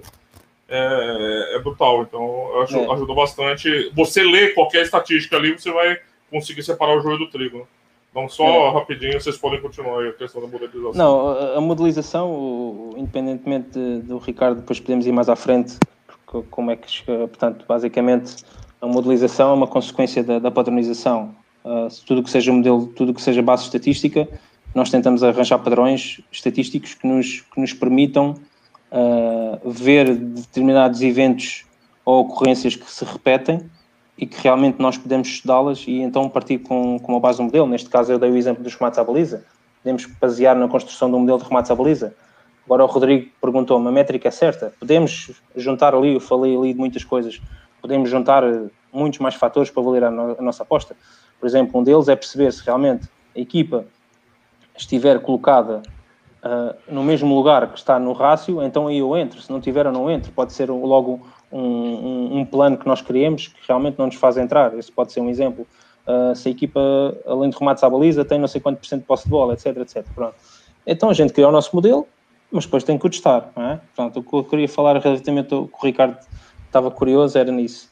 Uh, eu já ouvi aqui dizer que precisamos de uma amostra de 400, 400 apostas para o modelo. Na altura acho que foi a Raquel que, que eu ouvi a Raquel dizer isso. Há pessoas que dizem que são mil apostas, há pessoas que são dizem que dois meses bastam, uh, sei lá, cada um tem a sua opinião. Eu acho que independentemente de, do volume de apostas que nós possamos ter, nós temos que ver se ele tem resiliência a determinados períodos de mercado. Eu vou dar um exemplo. Uh, jogos de pré-época são jogos atípicos. As equipas muitas vezes ainda não estão na sua forma e o nosso modelo pode ser testado nos jogos pré-época. Existem muitas surpresas e, e podemos ver se esse modelo realmente resiste, como é que, como é que se comporta nos, nos jogos de pré-época. Depois temos, quando passado dois meses, começa a entrar a Liga dos Campeões, a Liga Europa e as seleções. Os jogadores começam a jogar de 3 em 3 dias. Como é que o meu modelo se vai comportar em, em meses em que uma equipa, por exemplo, o Braga e o Porto, fez 8, 9 jogos num mês? Como é que, isso vai, como é que a equipa se vai comportar? O modelo, como é que o modelo se vai comportar? Podemos ter uma, espero bem que não, mas podemos no futuro ter uma, um Covid-33 onde, onde os campeonatos parem 5 meses. Será que eu vou utilizar o meu modelo depois de 5 meses de estar parado o campeonato? Será que o modelo vai mostrar resiliência depois de 5 meses, onde as equipas se calhar tiveram na praia dois meses e depois é começaram a treinar, tiveram aí na altura já viu tudo copo juntos e depois voltou a pandemia, e então como é que é? Hoje em dia, eu próprio escrevi no artigo, hoje em dia ainda não conseguimos ter uma, uma, uma base estatística de quando o jogador foi infectado com o Covid-19, como é que vai, como é que o corpo vai responder e como é que o jogador vai estar pronto para render e mostrar a sua performance no jogo. Há jogadores que parece que o Covid nem passou por eles. Há jogadores que estão, parece que desaprenderam de jogar. Há jogadores que dizem, eu ouvi uma entrevista do, do Seferovic no, no, no, fim da, no final do jogo com, Farense, ou antes do jogo Farense, que ele diz, eu quando voltei da infecção, eu dava um sprint e ficava super cansado. Eu não conseguia sequer. Uh, eu, eu, eu, tive que sair, eu tive que ser substituído. Houve jogadores, depois eu não sei também, por exemplo, eles estão em períodos, eles estão em períodos de quarentena ou em períodos de isolamento. Eu não sei se eles treinam se não treinam, a não ser que a gente seja vizinho dele e esteja lá todos os dias a ver se ele treina, não é? É muito complicado. Tanto, uh, uh, e o nosso modelo pode ser testado nessas, nessas variáveis todas. Portanto, obviamente precisa de uma quantidade, de um volume, precisa de muito volume, mas também precisa de ser testado, sei lá. Eu estou a dar um exemplo. Quem diz, quem diz a pré-época pode ser: eu vou testar o meu modelo em janeiro e fevereiro, e depois só volto a testá-lo em maio e junho, e depois só em novembro e dezembro. Ou então só testo os primeiros 15 dias do mês e depois no outro mês já testo os, os últimos 15 dias do mês. Porque realmente as equipas também passam por diversas formas durante a época. Uh, os campeonatos também, as próprias estatísticas são muito mais altas numa, numa fase da época e depois na última fase, por exemplo, vou dar, vou dar outro exemplo bastante simples. Os campeonatos estão a terminar. Alguém tem dúvidas que há jogos, como a gente costuma dizer, martelados? Alguém tem dúvidas como é que o modelo resiste a um, a um final de época onde há jogos que equipas o, o empate basta? Olha, agora o Brasileirão, o Rodrigo, é um bom exemplo. As equipas estão ali na briga pelo título, mas há outras que estão já estão, são, estão tranquilas. As equipas estão tranquilas. Como é que vai ser o último jogo do, do Bahia e do Fortaleza? Vai ser tranquilo, as equipas estão. As equipas que ganharem ou perderem é indiferente, já não vão a lado nenhum, não deixam, nem sobem, nem vão à Libertadores, nem vão à Sul-Americana, zero.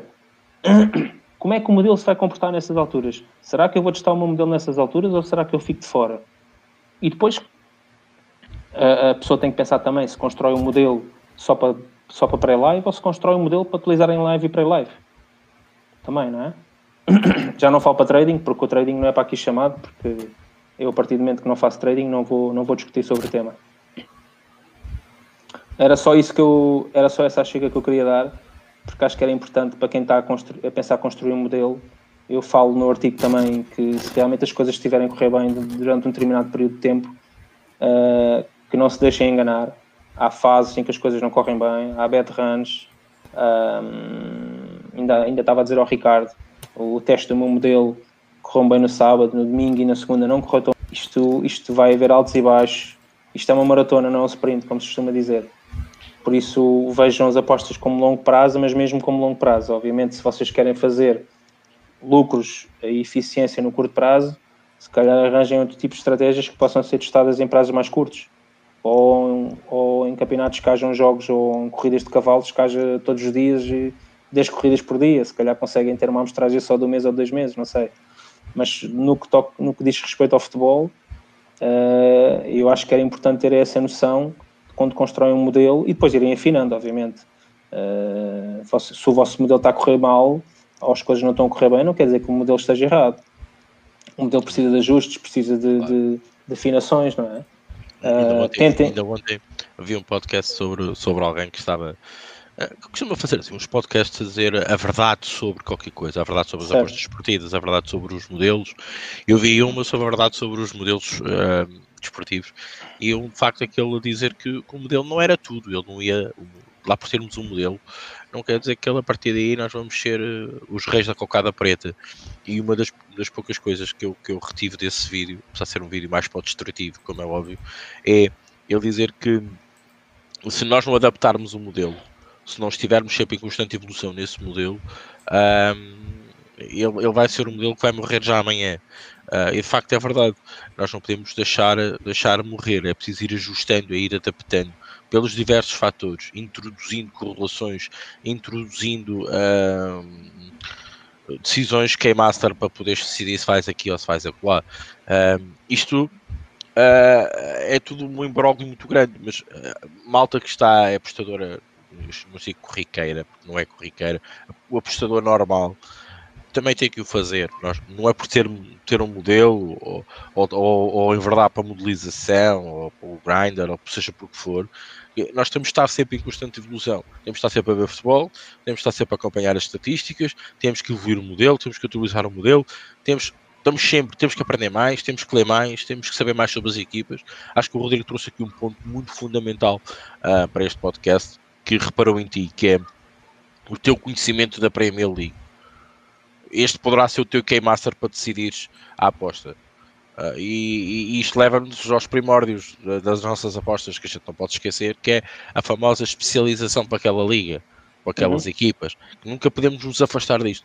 Vamos para a modelização, vamos pela, para a velha teoria do valor, chame o que quiser por algum lado nós temos que perceber bem o que estamos a fazer e nós temos que ter um fator decisório, aquele que nos diz vamos ou não vamos. O modelo pode corroborar tudo o que nós pensamos, mas nós podemos. Por exemplo, eu vou dar um exemplo para ser bastante claro. O meu modelo muitas das vezes encontra, eh, encontra valor uh, em jogos, por exemplo, com o Manchester City. Uh, eu no último jogo do Manchester City fiz uma aposta de 9,5. Não deu. E não dá. Eu já percebi que não dá. E não dá porquê? Porque o meu valor reside-se em encontrar alguns eh, decalagens diferenciais e provavelmente aquilo que tu disseste e explicaste aqui relativamente à parte defensiva do City que me está a melhorar bastante, eu não estou conseguindo correlacionar. E o mais engraçado é que se eu me afastar dos jogos duros, os jogos mais complicados, os jogos mais embrulhados, uh, eu, eu, eu provavelmente vou ter edges porque eu não vou perder essa aposta. E se eu uhum. fizer os jogos corriqueiros, o Tondela com o Boa Vista, o Portimonense, provavelmente eu tenho um edge mais alto, porque são jogos, como tu dizes, ok, uh, eu quero ganhar e tu também, mas não é um City contra um Arsenal, não é aquele jogo com os focos em cima, não é um jogo de mais alta responsabilidade, não é um Chelsea com um City, não é um Chelsea com um Liverpool, não é um jogo, digamos, uh, mais pesado a nível mediático, a nível de resultado, pesa mais perder com o City do que perder provavelmente com outra equipa. Uh, que está mesmo na mesma posição. Na Premier League isto é um bocado dúbio, porque é quase tudo por igual, mas no facto de algumas, de algumas ligas estes fatores são muito importantes. Eu acho que, essencialmente, é esta a minha opinião relativamente àquilo que estava, estávamos a falar. Eu, eu arrisco-me a dizer que a maior parte dos derbys no, na Premier League este ano foram mais under do que over. Muito mais under. Sim, sim. Muitos jogos 0-0, Liverpool United, Manchester City, Manchester United, o próprio United, que é uma equipa que marca e sofre, claro. os derbys tem uma abordagem completamente diferente do jogo. Já disseram aqui que isto pode ser culpa do Covid-19. Eu acho que nunca vamos saber, na minha opinião. Eu acho que nunca vamos saber. Hum, nesses jogos não considero, porque se uma equipa, eu acho que é mesmo uma questão estratégica, porque uma equipa como o Manchester United, que sofre golos de, até do Newcastle hoje, que sofre golos de um Crystal Palace, que sofre golos de um Sheffield United, que vai em último classificado, até perde, uh, não fazia muito sentido uma equipa à partida não sofrer um golo, pelo menos. Em cinco jogos, em cinco derbys, não sofreu pelo menos um golo em três ou quatro deles. E se calhar só sofreu em dois. E, posso já estar a ser eh, amigo nas contas, agora não tenho aqui as contas de cor, mas realmente eu penso que aí é uma questão mais estratégica. Eu acho que a questão a estratégica do, do United nesses jogos é muito mais de contenção e realmente guardar um bocadinho o padrão da equipa que realmente está habituada a jogar. Uh, Vê-se que houve ali uma parte estratégica treinada nessa semana para realmente abordar o jogo de outra maneira. Porque nos outros jogos, nos 8, 80% dos jogos, o United tem sido aquilo que tem sido. É uma equipa super ofensiva, cria muitos remates sofre muitos gols, como o próprio modelo diz isso. Cria, uh, faz muitos remates à baliza, mas também sofre. Mas obviamente a qualidade dos seus jogadores uh, é muito superior e realmente marca muito mais do que aquilo que sofre. Muito mais. É uma equipa bastante ofensiva. Uh, relativamente ao City, Fernandes Zé, também, também tem culpa exato, do cartório. O Fernandes também tem culpa do cartório. Depois o, o, o Manchester City, realmente aí uh, irmos num over no Manchester City, para mim, hoje em dia, é esperarmos que o City é que faça o over sozinho. Claro. Porque a equipa está com uma estabilidade defensiva tão grande que, que até pode sofrer, como sofreu com o Everton, mas eu quando vou em over no City é porque penso que o City faz o over sozinho. Uh, que equipa, eu tenho partido do princípio que essa equipa pode fazer os gols todos sozinha. Uh, porque é a velha temática que alguém mencionou uh, desse lado que se que é que vais no over 2,5 não, e, e não vais no ambas marcam. Então eu só vou no over 2,5 quando acho que pelo menos uma das equipas pode fazer o over sozinho. Se não vou no ambas marcam. Se eu acho que, fica, se acho que vai ficar 2-1 ou 1-2, eu vou no ambas marcam. Não é? Sim, Mas sim, vale, sim, porque pode ficar 1 um a 1. Um. Pode ficar 1 claro, um a 1, claro. né? Claro, claro. Mas eu, eu, parto do princípio que pelo menos uma das equipas pode ganhar 3-0. Claro. Né? Estou a falar do over 2,5, né? Claro. Uh, e pronto, basicamente é isso. Mas uh, importa também perceber que realmente olharmos para os jogos. Uh, neste caso, por exemplo, o Rodrigo, tínhamos um, tínhamos um Manchester United com, com, não digo que não posso dizer com Leeds, mas por exemplo com, com Liverpool. São duas equipas que rematam muito, são duas defesas bastante vulneráveis, mas a verdade é que os jogos, o jogo para o campeonato foi 0 a 0, o jogo para a taça já não foi assim, foi 3 a 2 para o United, mas os jogos do Manchester United em casa com o Liverpool e com o Manchester City foram um jogo muito táticos. Eu lembro do jogo com o City, foi um jogo horrível, um jogo com poucas oportunidades de gol. Eu penso que até o próprio Manchester City abordou o jogo numa questão mais estratégica, muito mais defensiva do que o habitual. Portanto, é uma equipa que já defende bem, mas é uma equipa que também não estava à espera de encontrar um Manchester United tão defensivo e realmente também sentiu algumas dificuldades. E depois eh, uma equipa encaixou na outra e pronto, 0 a 0 num jogo do City, queimou muita carteira naquele dia, de certeza já não falamos do pré-live, do, do pré né? Temos pessoal a carregar no live, ah, tem que haver um gol. Manchester City 0 a 0, com o United, não, tem que haver um gol, pumba, carrega, carrega as 4, 5 entradas que o Ricardo falou. E depois muita carteira rebenta. Claro. Daí eu falei na minha questão, por exemplo, eu tenho, eu tenho a gestão da stake em três partes, ou em duas. Se eu não entrei na primeira parte, eu divido a minha stake em duas e fechou a loja, não entro mais. Ou posso fazer só uma, mas faço, mas faço meio stake. Ou então faço só uma entrada com a, com a, com a stake normal. Mas se, se eu entro ao intervalo, eu entro só com meia stake. Guardo sempre uma stake para o final. Meia stake, desculpem. Uh, e nesse jogo, eu à partida, neste momento, foge, fujo de tudo o que é derbys.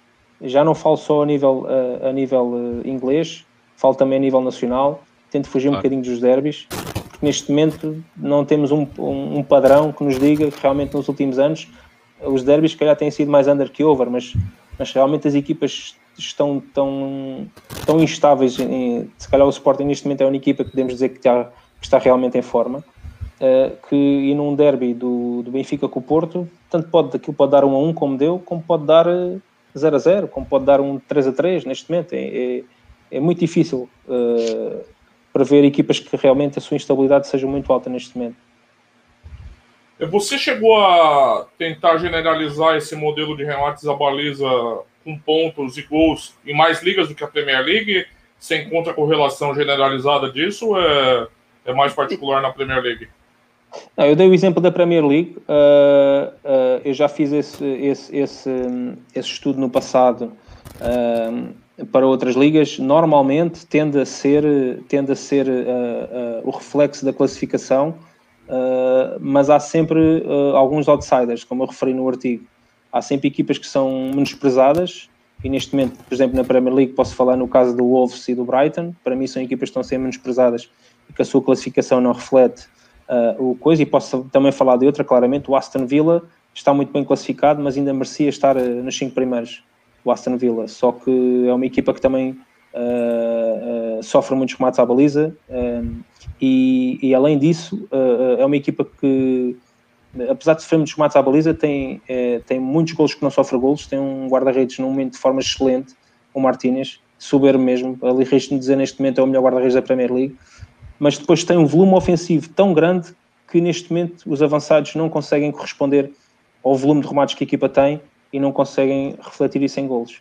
Um, e depois tem outras equipas que realmente estão lá em cima uh, e, e, realmente não têm um rácio tão bom. Por exemplo, o caso do Everton.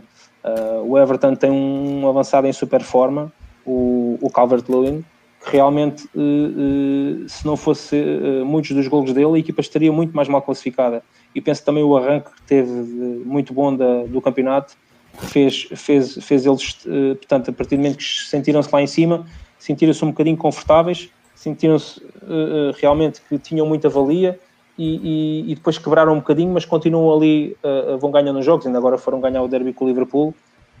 Uh, e, e, é uma equipa que se calhar a classificação engana um bocadinho. Penso que se calhar o Everton podia estar duas ou três posições abaixo.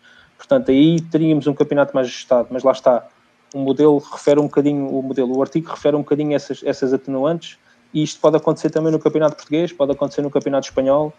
Uh, eu, eu, eu, pessoalmente, as ligas que eu gosto mais são a portuguesa, obviamente, uh, sigo também muita, já não obviamente a Premier League, como eu já disse, depois sigo muito o campeonato italiano, uh, sigo muito o campeonato brasileiro, por incrível que pareça. Olha, por exemplo, o Rodrigo, o campeonato brasileiro, um campeonato muito mais over que os anos anteriores. Aquela, aquela, aquela uh, ideia pré-concebida que nós tínhamos que o Brasileirão é, é, um campeonato under, para mim este ano, espetáculo. Campeonato super aberto, uh, muitos golos, uh, não vejo as equipas tão, tão retranqueiras como vocês dizem, vejo as equipas mais a jogar o jogo pelo jogo. e, e eu, as próprias estatísticas dizem isso dizem isso, o over 2,5 ambas marcam, estão muito mais alto que em anos anteriores. Obviamente estou a falar da Série A, Série B é para o Rodrigo dormir, dormir na almofada. Ela manteve a tendência né, da Série B que a gente tem observado. Nossa, nem parece que são do mesmo país, né? Mas pronto, aí tens a qualidade Nos últimos anos, é verdade, é verdade. Não, e acho, e acho que também uh, o, o aumento das estatísticas do over e ambas marcam no, no Brasileirão uh, reflete um bocadinho o investimento que foi feito no futebol brasileiro nos últimos anos. Uh, treinadores portugueses, treinadores estrangeiros, uh, jogadores contratados, muitos jogadores contratados estrangeiros, inclusivamente jogadores que eram pagos a, pagos a peso de ouro noutros campeonatos, como o Hulk, já tem contrato com o Atlético Mineiro. Quando o Hulk era impensável vir para um clube português, ele disse logo que queria ir para o Brasil. Obviamente teve que baixar o salário, mas houve um investimento muito grande no, no futebol brasileiro. E isso, isso repercutiu-se na, na qualidade de jogo e na qualidade das equipas. Temos o exemplo do Bragantino, uma equipa que subiu da Série B, mas teve um investimento enorme. Sim. E já falavam que a equipa estava condenada. A equipa teve uma segunda volta espetacular e realmente aquele investimento que foi feito começou a fazer sentido. As pessoas têm que perceber que muitas vezes o investimento feito nas equipas não, não, não dá logo frutos. Não dá logo frutos. Olha, e, quem, e quem diria? Quem diria que, o Flamengo que ainda pode ser campeão, depois do campeonato todo que teve? Mas o Flamengo acho que, que, sempre foi o ADN da equipa, sempre foi uma equipa que fez muitos golos e, e, e, foi uma equipa que realmente o seu processo defensivo acho que nunca se encontrou, mas o seu, o seu, o seu poder ofensivo é tão forte que realmente sobrepôs a todos os problemas que eles tiveram. E se realmente o, o, o, o Flamengo for campeão, não é a equipa que mais merece, mas pelo, por todos os problemas que teve e por todas as instabilidades que teve, para mim vai ser a maior surpresa do Campeonato Brasileiro ser campeão. A equipa, se calhar, mais regular do tempo do, do Cudê e agora do Abel Braga, para mim é o Internacional, sem dúvidas. Foi a equipa mais regular que manteve uma regularidade mais constante, mas, mas não era a equipa mais espetacular. É, de fato, esse ano a gente teve um, uma estabilidade também do, do, das lideranças, tanto que, se não me engano, os seis primeiros colocados do ano passado seriam campeões já esse ano. É. O Flamengo, obviamente, o Santos e o Palmeiras seriam campeões já esse ano com a pontuação do ano passado. A gente teve. Aí a gente pode atribuir a Covid, outras variáveis, né? Mas de fato a gente teve uma, uma estabilidade mais presente ali no topo da tabela do que, do que o habitual. Porque desde que a gente começou os pontos corridos, é, o Brasileirão sempre acabou tendo uma hegemonia de alguma equipe que conseguia ter um título um pouco mais tranquilo, sem aquela disputa é. muito ferrenha na, na, na, reta final, né? Esse é, ano, ano passado, teve... ano passado tiveste só Santos e Flamengo, mas ah, o Santos é, também... Assim, o Santos foi vice, mas foi o Flamengo cedo, disparou... É, disparou e acabou logo cedo. Também não, não ajudou muito. O, o, o campeonato perdeu um bocado de interesse. É, então é, foi, foi, foi diferente nesse aspecto, sim, você tem razão. Não, mas isto para explicar que, que realmente, uh, uh, uh, e estávamos há bocado a falar de modelização e de testar o modelo, se eu testasse o meu modelo no Campeonato Brasileiro ano passado e testar este ano, os resultados iam ser completamente diferentes, tenho a certeza absoluta. Porque o, o, o, o própria mudança de, de estatísticas e, e, a variação de estatísticas, precisamos perceber se realmente porque é que o modelo está ajustado a isso ou não. O modelo às vezes pode estar bem, bem formatado e bem construído, mas, mas realmente não estamos a apostar ou no campeonato certo ou na altura certa. Era só isso que eu queria chamar a atenção. Eu, eu acho que o que é master do modelo é esse mesmo, é, é, é uh, olhar para o campeonato e saber se ele se adapta mais ao modelo do que o modelo ao próprio, ao próprio, ao próprio campeonato. Exatamente, Podemos chegar aos trâmites disto. Pode ser horrível, por exemplo, estás a fazer um modelo que não se adequa àquele campeonato. E depois não, é aquilo que tu falaste. Uh, depois é até apostar só em determinadas equipas. Podemos chegar à conclusão, é... por exemplo, falaste do City, estás fora Exatamente. no City e estás fora nos derbys. Acabou. Exatamente. Acabou.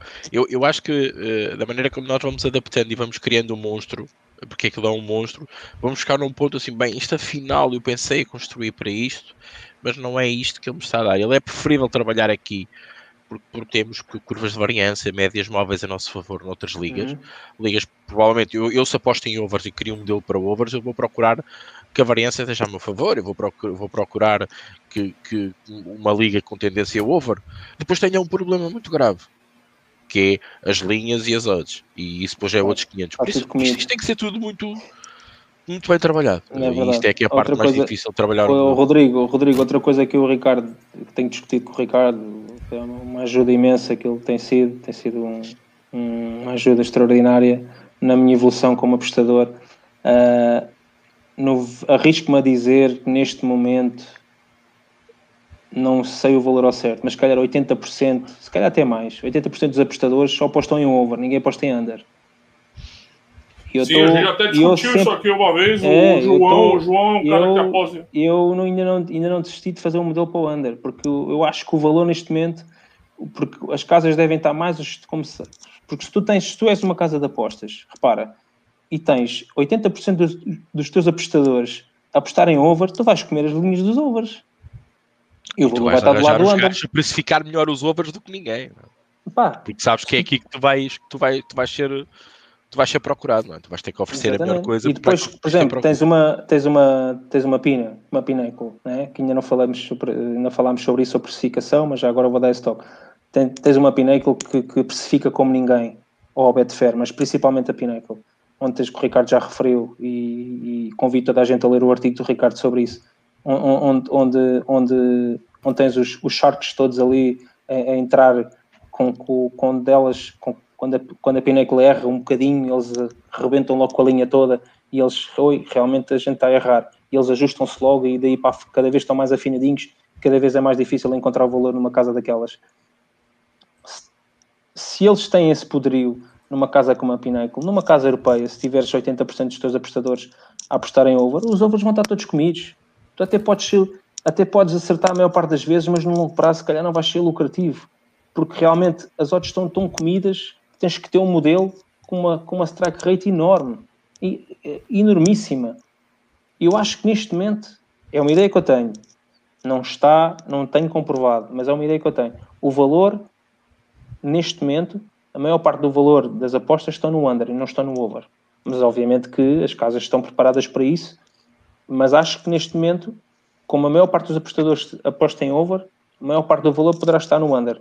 Agora, não é fácil ir no under a questão emocional. Tu estás a apostar num under e sofres um gol aos dois minutos, já pensar, já foi a aposta, acabou. O, o Rick não gosta, é um apostador experiente, não gosta, tarimbado, cascudo, ele não gosta, ele não gosta. Não gosta. Pode um ter uma. Um, é, né? eu já lhe mostrei um dos meus modelos e, e ele mesmo assim ele que não consegue.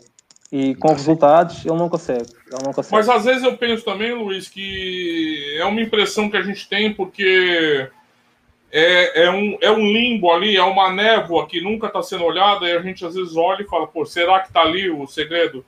E eu não vejo também, a gente, eu acho que carece de uma, de uma demonstração de longo prazo, de alguém pegar isso pelo chifre e mostrar. Claro, mostrar claro, mas eu tô dizendo.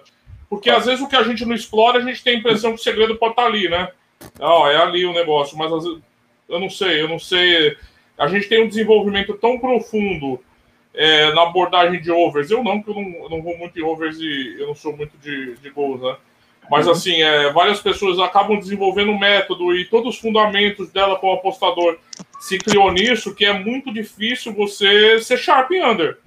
Às vezes a pessoa é incapaz de ser sharp under. E talvez por isso também que seja, pareça, mas é, não sei, pode ser uma miragem às vezes, sabe? Tem muita e, miragem. E, e, e, é no fundo estás a ir contra uh, contra a, a, essência do futebol, que é marcar golos. Uh, é, eu dizer, tenho um artigo, contra... quem tem medo dos Anders, está tá no Aposta Ganha sim, PT, sim, sim. quem tem medo dos Anders. Eu tento refletir um pouco sobre os motivos, né? mas de fato pode ser é, uma seara. Mas de fato, se começar a ser objeto muito dos apostadores, em dois tempos não vai ser mais seara para ninguém os Anders.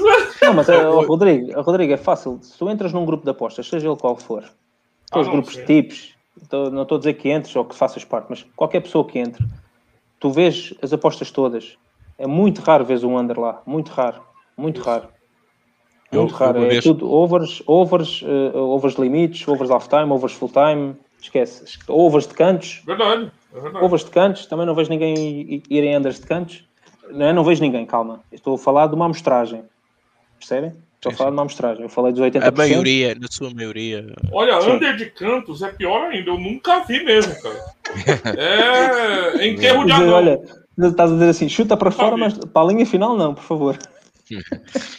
É, eu, eu, uma vez vi um, vi um, um podcast de um, de um, americano em que ele dizia assim: um, o, o, real valor das apostas um, não está no oculto, nem está naquilo que mais procuramos está no meio. Está procurar o oculto quando é real e quando é irreal, procurar o real. Um, em suma, dando uma explicação muito, muito, muito prática, provavelmente procurar overs em campeonatos under, procurar unders em campeonatos over provavelmente o segredo da questão poderá estar passar muito por aqui. Ah, o Luiz falou da Série B, Henrique. A Série B Exatamente. teve algumas oportunidades boas esse ano. De over. Porque você pegava over 1,5 gols a 1,80. É, é verdade.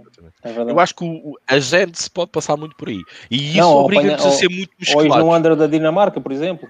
Exatamente. Isto podemos ser, isto obriga-nos a ser maluco, né? Exatamente. Isto, isto obriga-nos a ser muito musculados. Reparem no, que a nossa capacidade que nós vamos ter que ter de trabalhar overs em campeonatos under e, uh, e vice-versa. Quer dizer, vamos dar em doidos. Eu acho que também é um bocado contra a natura programarmos assim desta forma.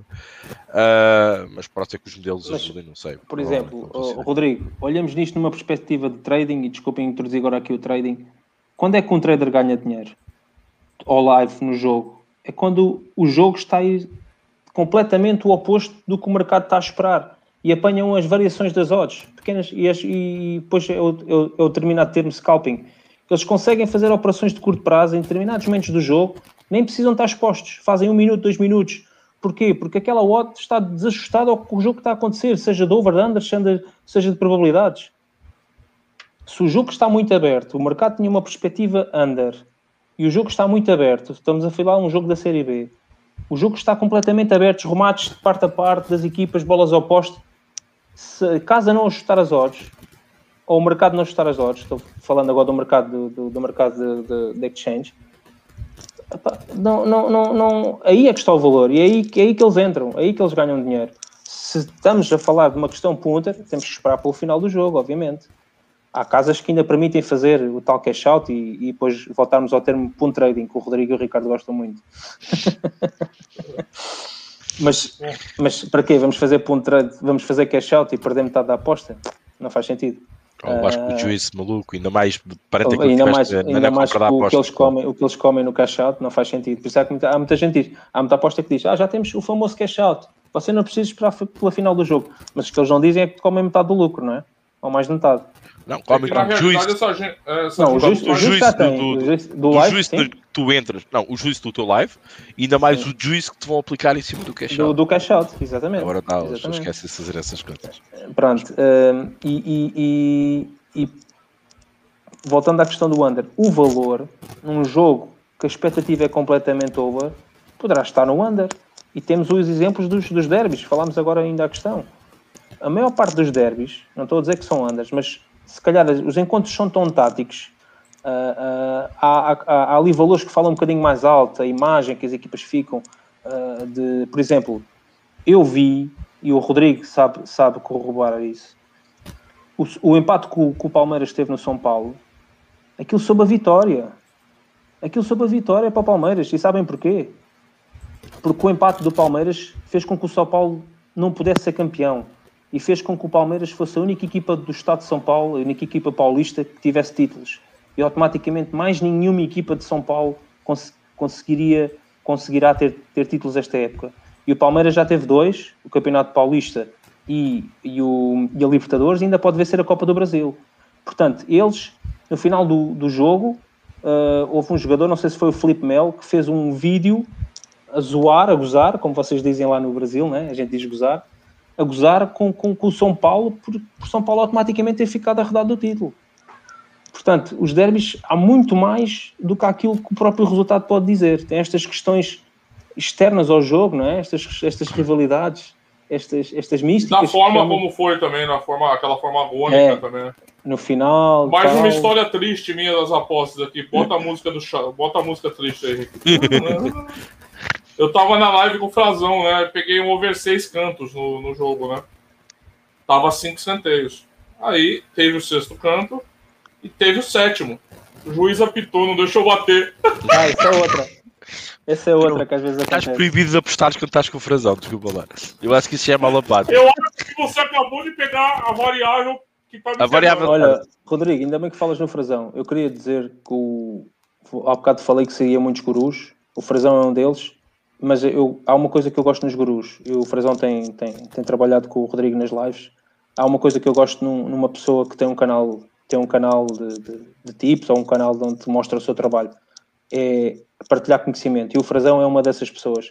O Frazão, principalmente quando começou, é uma pessoa que partilhava muito conhecimento até penso que tinha um e-book grátis, uh, partilhou um, um, software para que nós pudéssemos ver jogos e realmente ah, partilhava algumas ideias que ele tinha e alguns artigos, uh, ele ainda hoje partilha, portanto é uma pessoa que realmente tem o meu respeito, uh, tem o meu respeito porque realmente é uma pessoa que permite que as pessoas vejam o trabalho dele, mas ao mesmo tempo transmite conhecimento. E isso para mim é a maior valia num, num, num guru das apostas, como, como costuma dizer.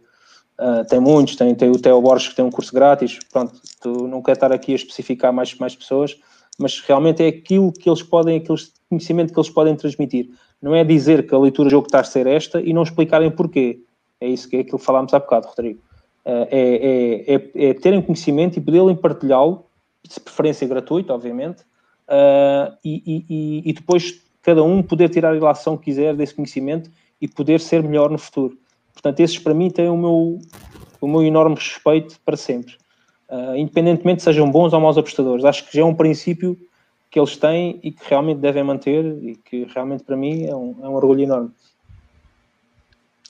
Tem que fazer umas perguntas. É isso. Transmissão de pensamento. Eu falei, a é. gente é igual marido e mulher, cara, casado. Transmissão de pensamento. É verdade. É... Olha, como passar... é verdade. É, não. Uma pergunta do Perspectives. É... Qual a real utilidade dessa métrica? Eu só coloquei a pergunta para registrar, mas eu acho que o, o Luiz já falou aqui extensamente sobre a utilidade já. da método. Da, né? acho, então... que, acho que eu, eu, acho que é fácil de falar. Eu começo é... o artigo a dizer assim: é, é, todos nós jogamos a bola entre os amigos e, e, toda a gente dizia: Oh amigo, se não rematas a baliza, nunca vais fazer gol. Se o remate vai para fora, ou então, das duas, uma ou rematas para ali e a bola bate no defesa e realmente vai para a baliza, mas se não rematas enquadrado na baliza, nunca vais fazer gol. Acho que hoje em dia essa é uma das principais métricas para ver gol no futebol, é o remate à baliza. Foi. Teve uma, um comentário do Lestrix aqui, ó, para começar. Brighton e Crystal Palace. Remates, 25 a 3, gols, 1 a 2. É verdade, é verdade. Eu, eu, eu, falei no Brighton, por acaso antes do jogo começar, eu estava eu tava, eu tava a ver o resultado do Brighton e, e já estava a achar o empate super injusto a derrota ainda mais, ainda mais força, reforça a minha teoria. Mas quando eu me referi ao Brighton, não me referi só a uma equipa rematar muito e não fazer golos. Uh, é realmente o, o, o, jogo que a equipa tem, o volume de jogo que a equipa tem e uh, as oportunidades que a equipa sofre uh, não são o seu volume não é não são grandes oportunidades de perigo. Vou dar um exemplo. O Crystal Palace, eu não vi o jogo, eu só segui as estatísticas aqui no telemóvel no SofaScore. Mas eu tenho a certeza que o Crystal Palace fez se calhar dois remates ou três à baliza, não fez mais. E o que eu digo é o peso que o Brighton teve desde o início do campeonato entre as oportunidades que deixa o seu adversário conceder e sofre golo são muito altas. Ele está a sofrer muitos golos, eh, se calhar sofre, sei lá, estou a dar um exemplo, um golo em cada duas oportunidades de golo que sofre.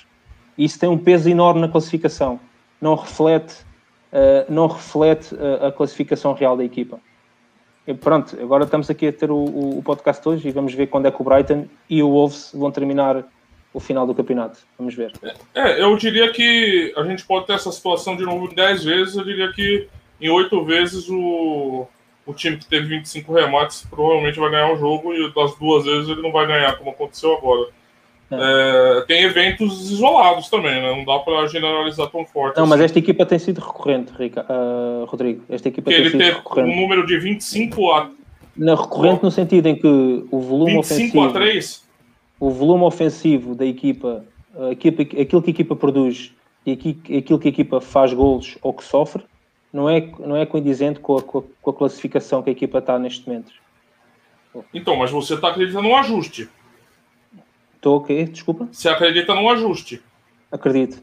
Acredito então, é o que eu estou falando. A, a correspondência ah, sim, sim. É, um, é um evento dessa uh, estatística. São se você extrapolar a estatística para uma amostragem de 100 jogos, que certo. isso aconteça, é, provavelmente a gente vai ter uma, uma maioria avassaladora de vitórias desse time que finalizou 25 sobre o time que finalizou 3. Claro, claro é um evento, é um evento é, fora. Uma pergunta do Fernando Souza. Você acha que se um dia a Betfair vier a Portugal, o Fernando, né, ele acredita é, em conto de fadas, vai estar, você vai conseguir estar tá pronto para trabalhar como trader? Como é que você pensa aí para a carreira no futuro, cara? Uh, pronto, uh, uh, Fernando, eu não faço trading há algum tempo como deves, como deves calcular. Um, vejo os canais, toda a gente a fazer trading e eu a morder as toalhas e a morder-me a mim mesmo por não conseguir fazer. Não acredito que a Betfair volte tão cedo, por mais, por mais que as notícias sejam otimistas, eu não acredito sinceramente. Um, o, o, o, não estou a ver a regulamentação mudar tão cedo. Uh, existe muita coisa mal contada, existe coisas que não avançam e realmente não, não vou criar uma expectativa. Agora posso dizer uma coisa: se a Betfair vier para Portugal, eu sou o primeiro, sou o primeiro a querer, a querer começar e de certeza que vou estar à altura. Não numa fase inicial, porque preciso voltar, a, a voltar atrás, rever alguns conhecimentos, etc. Mas, mas, sim, posso fazer o trading puro, com base na minha, na minha análise qualitativa e daquilo que eu conheço das equipas. Eu sei o que é, é um back, o que é, é um lay, eu sei o que é, é fazer um over, eu sei o que é, é fazer uma free bet, eu sei o que é, que é fazer um edging, portanto, eu sei, eu sei esses conceitos todos. Uh, agora, sei que sei que quando voltarem eu vou, vou querer estar, podem contar com um cliente na Betfair, de certeza absoluta. E a questão é voltarem como é que voltam, de maneira é que voltam. Exatamente. Essa ainda pode Exatamente. ser outra questão. Sim. Como é, como é que é visto é que um é jogador visto? de futebol que aposta? Outra pergunta do Fernando, ganhou um bônus aqui. Sinceramente, acho que é visto como, como, como um apostador normal. Uh, se calhar o, o, o, apostador português hoje em dia está muito visto ainda como um viciado das apostas. Eu acho que a vinda dessas casas todas para Portugal e a mudança na regulamentação, uh, porque acho que esta lei ainda não demonstra realmente o que é, que é realmente o apostador. Acho que ia uh, retirar esse síndrome que as pessoas têm de que um, de que um jogador, de que um apostador é um viciado. É, que, é um, que é um viciado como outro, como outro viciado qualquer, não. Um apostador uh, tem que ter conhecimento uh, e, e, a longo prazo as estatísticas dizem que a maior parte dos apostadores não conseguem ser rentáveis. Por isso, um apostador tem que ter conhecimento, tem que ter modelo e, e, e, tem que ter uma strike rate elevada e tem que realmente conseguir bater as casas, que não é fácil.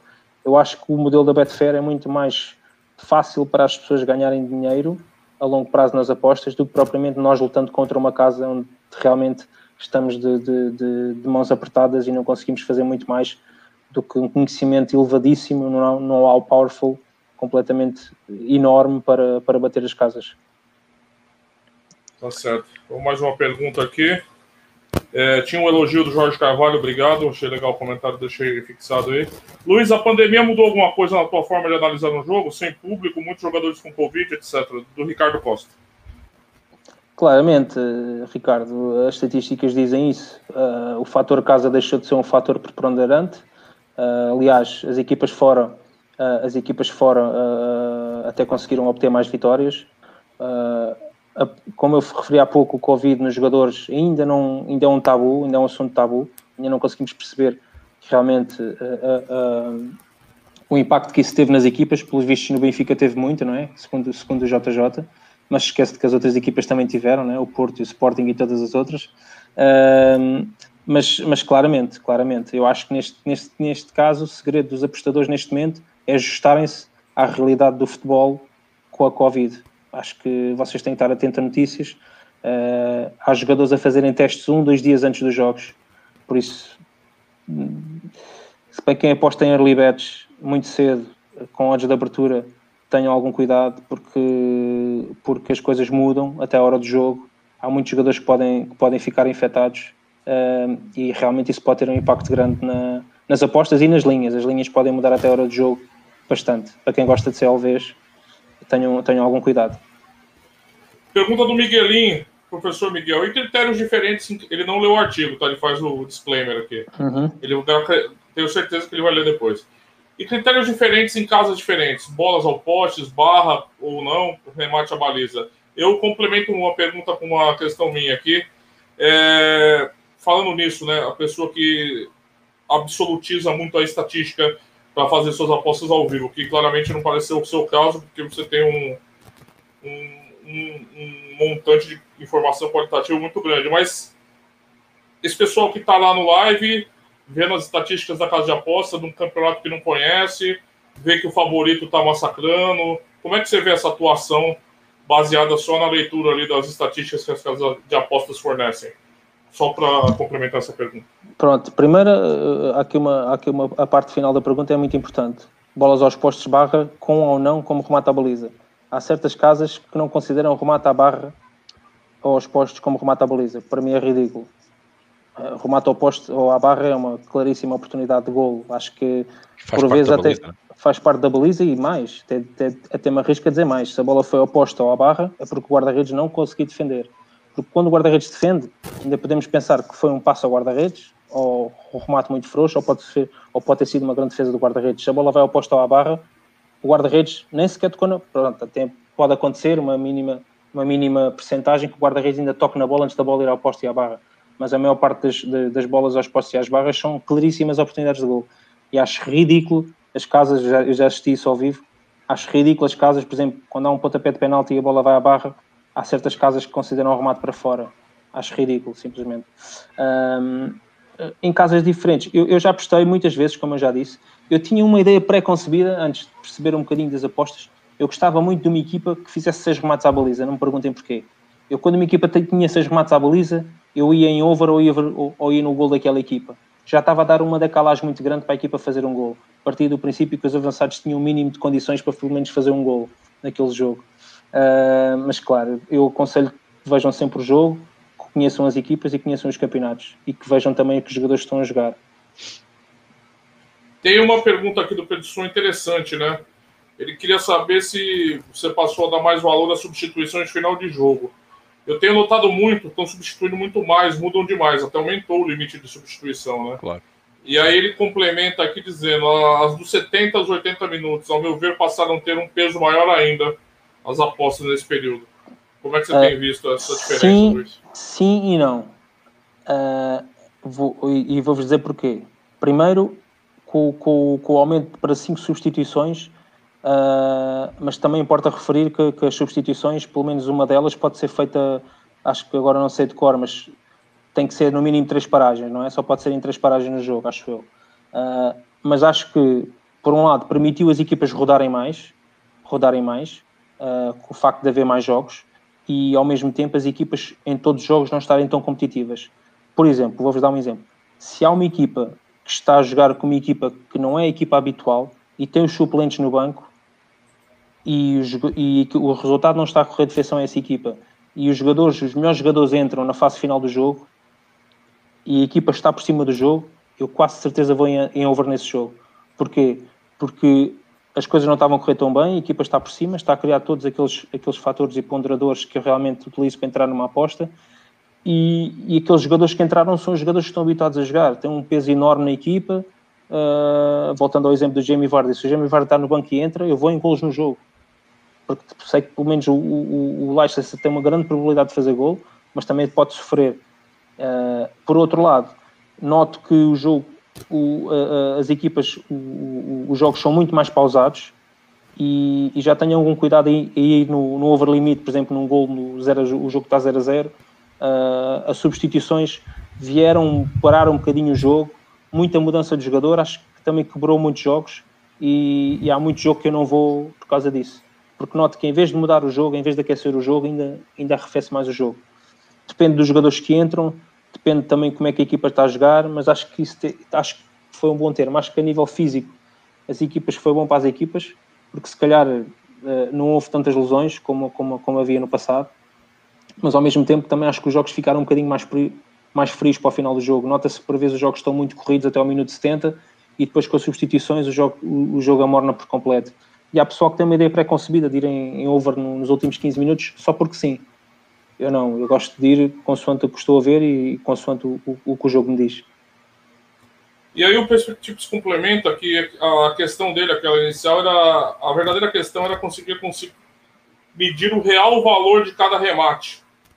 Certo, eu referi isso no artigo, que era, vocês podem criar um ponderador, obviamente tem que estar a fazer o jogo e tem que se aprofundar mais no conhecimento e mais no estudo, e também provavelmente aceder a base de dados que nem sempre estão disponíveis gratuitas no mercado, que é perceberem uh, uh, os remates à baliza que são feitos por essa equipa, quais as zonas em que são feitos e para onde é que esses remates são feitos. São um passo ao guarda-redes, são um remate que foi uma grande, foi uma grande defesa. Se esse remate à baliza é feito na pequena área ou dentro da grande área, é completamente diferente de um remate que é feito fora da área e já nem digo de uma zona central, de uma zona assim mais, mais lateral. Portanto, podemos dar um ponderador.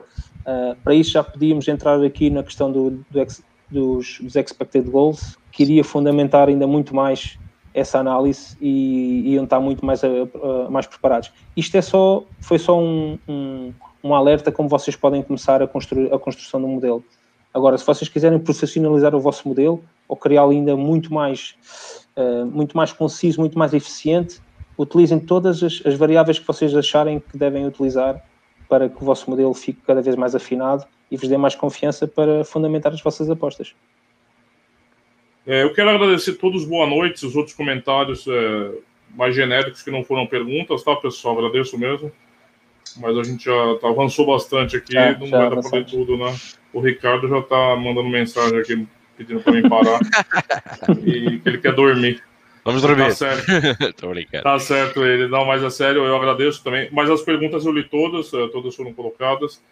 E se alguém tiver alguma pergunta adicional, pode colocar no, ou no artigo do Luiz, né, que está lá publicado, o link está aqui, ou também nas colunas dele, do, das tips, né? Eu acho que o Luiz vai ter todo o prazer de responder aí a, as questões de vocês, tá bom? Com certeza. É isso, Rick. Será um prazer. Bem, uh, acho que hoje foi um grande podcast. Um, o Luís deu-nos aqui um grande contributo. Uh, Trouxe-vos aqui também um bocadinho uh, do trabalho dele, do, do, quanto a parte futebolística entra nas apostas, uh, digamos assim. Um, e foi até mais longe, roçando aqui a, a modelização, a questão do, do artigo que, que, que, que, nos propõe aqui a uma leitura muito atenta e na qual aconselho. Um, acho que foi eh, ponderante e bastante uh, benéfico para todos nós, da maneira como ele vê e interpreta muito uh, os jogos em live, uh, esta vertente que tantas vezes fala tanto, mas que não se fala verdadeiramente da coisa. Eu acho que hoje eu saio daqui a perceber um bocadinho mais de live, ou pelo menos como é que o Luís vê o live da maneira dele, uh, e acho que me revejo mais uh, naquilo que ele faz do que aquilo que outros fazem. De facto, é, é, é esta a verdade. Um, e mas só nos overs, de... mas só nos overs. Mas só nos overs, nos unders não, por amor de Deus. Uh, não consigo ainda. Uh, mas, também, mas também um pouco como tu dizes, uh, eu acho que os valores estão onde menos se espera e onde menos se conta, como é óbvio. É lá está, é ter a nossa bola de cristal e saber que aquela equipa vai ganhar. Uh, e, não vai a outra, porque normalmente toda a gente vai dizer é ir contra a natura, pá, digamos. Uh, mas de facto é, é, é, aí que poderá estar o cerne da questão. A questão aqui que queria também deixar uh, e frisar é agradecer desde já os comentários, o Rodrigo leu os principais, fomos também transmitindo aqui, introduzindo aqui alguns, uh, algumas conversas que foram aqui, eu introduzi-as aqui também na, nas perguntas ao Luís, e agradecer, claro, lá está a disponibilidade do Luís, eu sei que não é fácil, uh, com, com crianças em casa, uh, disponibilizar este tempinho e até porque nos alongámos aqui um bocadinho mais no podcast, mas ele estava tão bom, tão enriquecedor, que deixámos correr aqui mais, mais uns minutos grandes. Ainda falamos 3 horas da Premier League. a seguir ainda vamos à Bundesliga, se preciso. Uh, mas foi, foi muito bom. Uh, agradecer também ao Luís a disponibilidade. Uh, e a passar a palavra ao Luís para despedir o nosso vasto auditório, de deitar as últimas palavras aqui ao nosso, ao, ao nosso público. Depois passar ao Rodrigo e depois fecharmos a emissão. Convidar-vos desde já depois também a reverem este podcast, que acho que é importante, uh, e passarem, claro está, uh, aos vossos camaradas e colegas apostadores, porque acho que hoje decidiremos aqui umas boas notas para as nossas apostas em live e também para que queremos evoluir um bocadinho mais uh, ou na modelização ou mesmo explorando um bocadinho a nossa teoria uh, do valor que tanto falamos aqui nos podcasts. Luís, a minha parte e do nome do Aposta Ganha, muito obrigado. Força. Boa noite. Uh, queria agradecer uh, a oportunidade do que o Ricardo e o Rodrigo me deram de estar aqui hoje. Uh, agradecer os vossos comentários e as vossas perguntas, foram todas muito pertinentes. Aconselho a lerem-vos o, artigo. acho que é, é, um artigo muito interessante.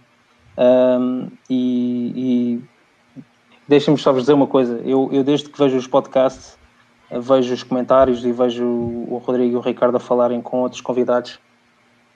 Sempre gostei, sonhei um dia estar aqui e poder expor as minhas ideias e, e, e pôr, expor realmente o meu conhecimento que fui adquirindo ao longo dos anos. E hoje consegui. Não quer dizer que outros não consigam, por isso nunca, nunca desistam de fazer aquilo que vocês querem e acreditar que as coisas podem acontecer. Aconteceu a mim e agradeço, estou já desde muito já agradecido pela oportunidade. E foi um bocadinho a oportunidade de me dar um bocadinho a conhecer a uma vasta comunidade que é, que é muito rica e que realmente todos aprendemos com todos. E estamos sempre a aprender. Vai ser esse sempre o meu lema. Boa noite e obrigado. Obrigado, Luís. Rodrigo. É, boa noite, não tenho nem o que falar do podcast, muito bom. É, enriquecedor, né? Acho que o debate é muito importante. O Luiz trouxe uma visão. Eu achei que o Ricardo ia trazer, né? Falei, putz, o Ricardo vai trazer o cara, aí vai ficar os dois contra mim. mercado é foda, né, mano? Vai vir os caras do mercado aqui, eu vou ter que. Parece que eu vou estar tá lutando com os, com os corretores da Bolsa de Valores aqui, né, mano?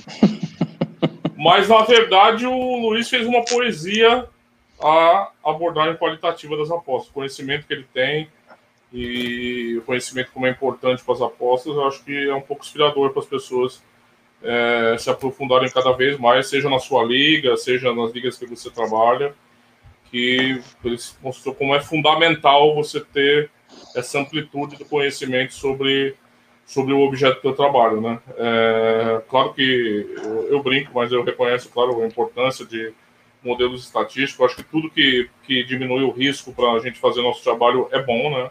Não tem uhum. nada ruim mas é, eu acho fundamental é, também essa, essa perspectiva da, da, da, qualidade da informação e da qualidade do conhecimento que o Luiz demonstrou no, no, nos objetos que ele trabalha e como isso é crucial para ser um bom apostador. Então, muito bom podcast. Espero, espero que possamos fazer outros assim, que foi muito enriquecedor mesmo. Parabéns, Luiz. Obrigado. Deixa só dizer uma coisa, Rodrigo, que eu, que eu lembrei-me agora e tínhamos esquecido de falar nós tínhamos falado do valor, apostar em, em, em ligas com valor. Neste momento ouve-se muito falar da Várzea do Brasil. Nós, neste momento, em Portugal, é, é, já é permitido apostar no Campeonato Nacional de Séniores, que na altura que eu jogava nem era permitido e nem existia. Se vocês conhecem bem a vossa equipa, do, de onde vocês moram, equipa que vocês gostam da vossa terra, conhecem muito bem e realmente veem que as odds estão desajustadas, apostem. Apostem no Campeonato de Portugal. Obviamente não vão encontrar muita liquidez, mas apostem apostem onde vejam cá valor. Se realmente conhecem tão bem essas equipas, conhecem também esses campeonatos, apostem. Apostem que vão, no final vão, vão se dar bem. Boa noite e obrigado. É, é, um bom conceito, realmente o CNS uh, eh, está a centrar e acho que há cada vez mais liquidez também devido a essa, essa centralização de, de conhecimento e muitas das vezes uh, as outras podem oscilar mais rápido, mas acho que isso é perfeitamente trabalhado e também se somos sinceros, muitas das vezes para as stakes colocadas em determinados jogos, eu acho que é um mercado com a liquidez necessária um, para, um, para nós comuns e reais apostadores, entre aspas. No uhum. dia que o CNS tiver liquidez, provavelmente as odds não estarão naquele claro. valor ou desajustadas, porque as casas de apostas vão precificar e vão contratar alguém que perceba de CNS para nos comer e dar-nos juízo com fartura uhum. naquelas linhas. Por isso, isto é assim mesmo e nós lutamos todos os dias procurando valor nas mais diversas formas. Ora, na teoria claro. do valor, modelização, grading, o que vocês quiserem chamar, uh, a ideia é sempre derrotar as casas de apostas. Excelente podcast, muito obrigado mais uma vez, Luís. Parabéns também pelo teu desempenho hoje aqui. Uh, merecido será uh, dizer que um, também deste aqui um grande e excelente contributo e, uh, como costumo dizer, quem sonha sempre alcança. Por isso, hoje foi, foi esse o dia um, e foi com enorme prazer que te respondi naquele dia à tua pergunta, ao teu, ao teu, à tua abordagem, uh, e como eu sempre disse aqui, uh, posso responder tarde, mas tento responder a toda a gente. É sempre meu lema, porque eu gostava como, como tivessem feito quando cheguei às apostas, e muitos deles fizeram isso, e achei que era algo que eu tinha que levar. Uh, quando um dia achasse eu que percebesse alguma coisa, se é que eu percebo alguma coisa. Malta, boa noite, obrigado. Amanhã vamos ter um podcast especial, uma entrevista especial com Pedro Henriques, já está agendada. Subscrevam, vamos entrar em live, fazer umas perguntas para. É a uh... semana do jogador de futebol aqui? É, é, a semana, é, é a semana dos jogadores de futebol. Qual Pedro Henriques, o comentador da Sport TV? Comentador da Sport TV. Ah, comentador da Sport TV. Espetáculo. Grande malha, um abraço para ele. Vamos, vamos, vamos ter vamos tê-lo aqui connosco. Algumas perguntas serão feitas dentro do mesmo estilo de conversa no espaço de entrevista que tivemos com o Luís Avelanche. Convido-vos a estar aqui amanhã, como é óbvio. Rick, desculpa. Quando a gente fizer o um encontro do Aposta Ganha, o Luiz joga no meu time e o Bruno joga no teu. não sei se quer. Não sei se quer. Não sei se quer. Vou meter gol. O homem pegou até mano. Não sei se quer. Mas está bem. Quando o Covid permitir, certamente vamos reunir todos. Acho que sim, acho que toda a gente merece isso. Malta, não nos alongo muito mais, já passa muito da hora. Obrigado a todos pelas visualizações, para aquilo que eh, vai acontecer depois, de certeza. Agradecer mais uma vez ao Luís, ao Rodrigo e convidar-nos para amanhã uh, para a entrevista com uh, o uh, convidado especial do Aposta Ganho. Um abraço, malta. Até amanhã.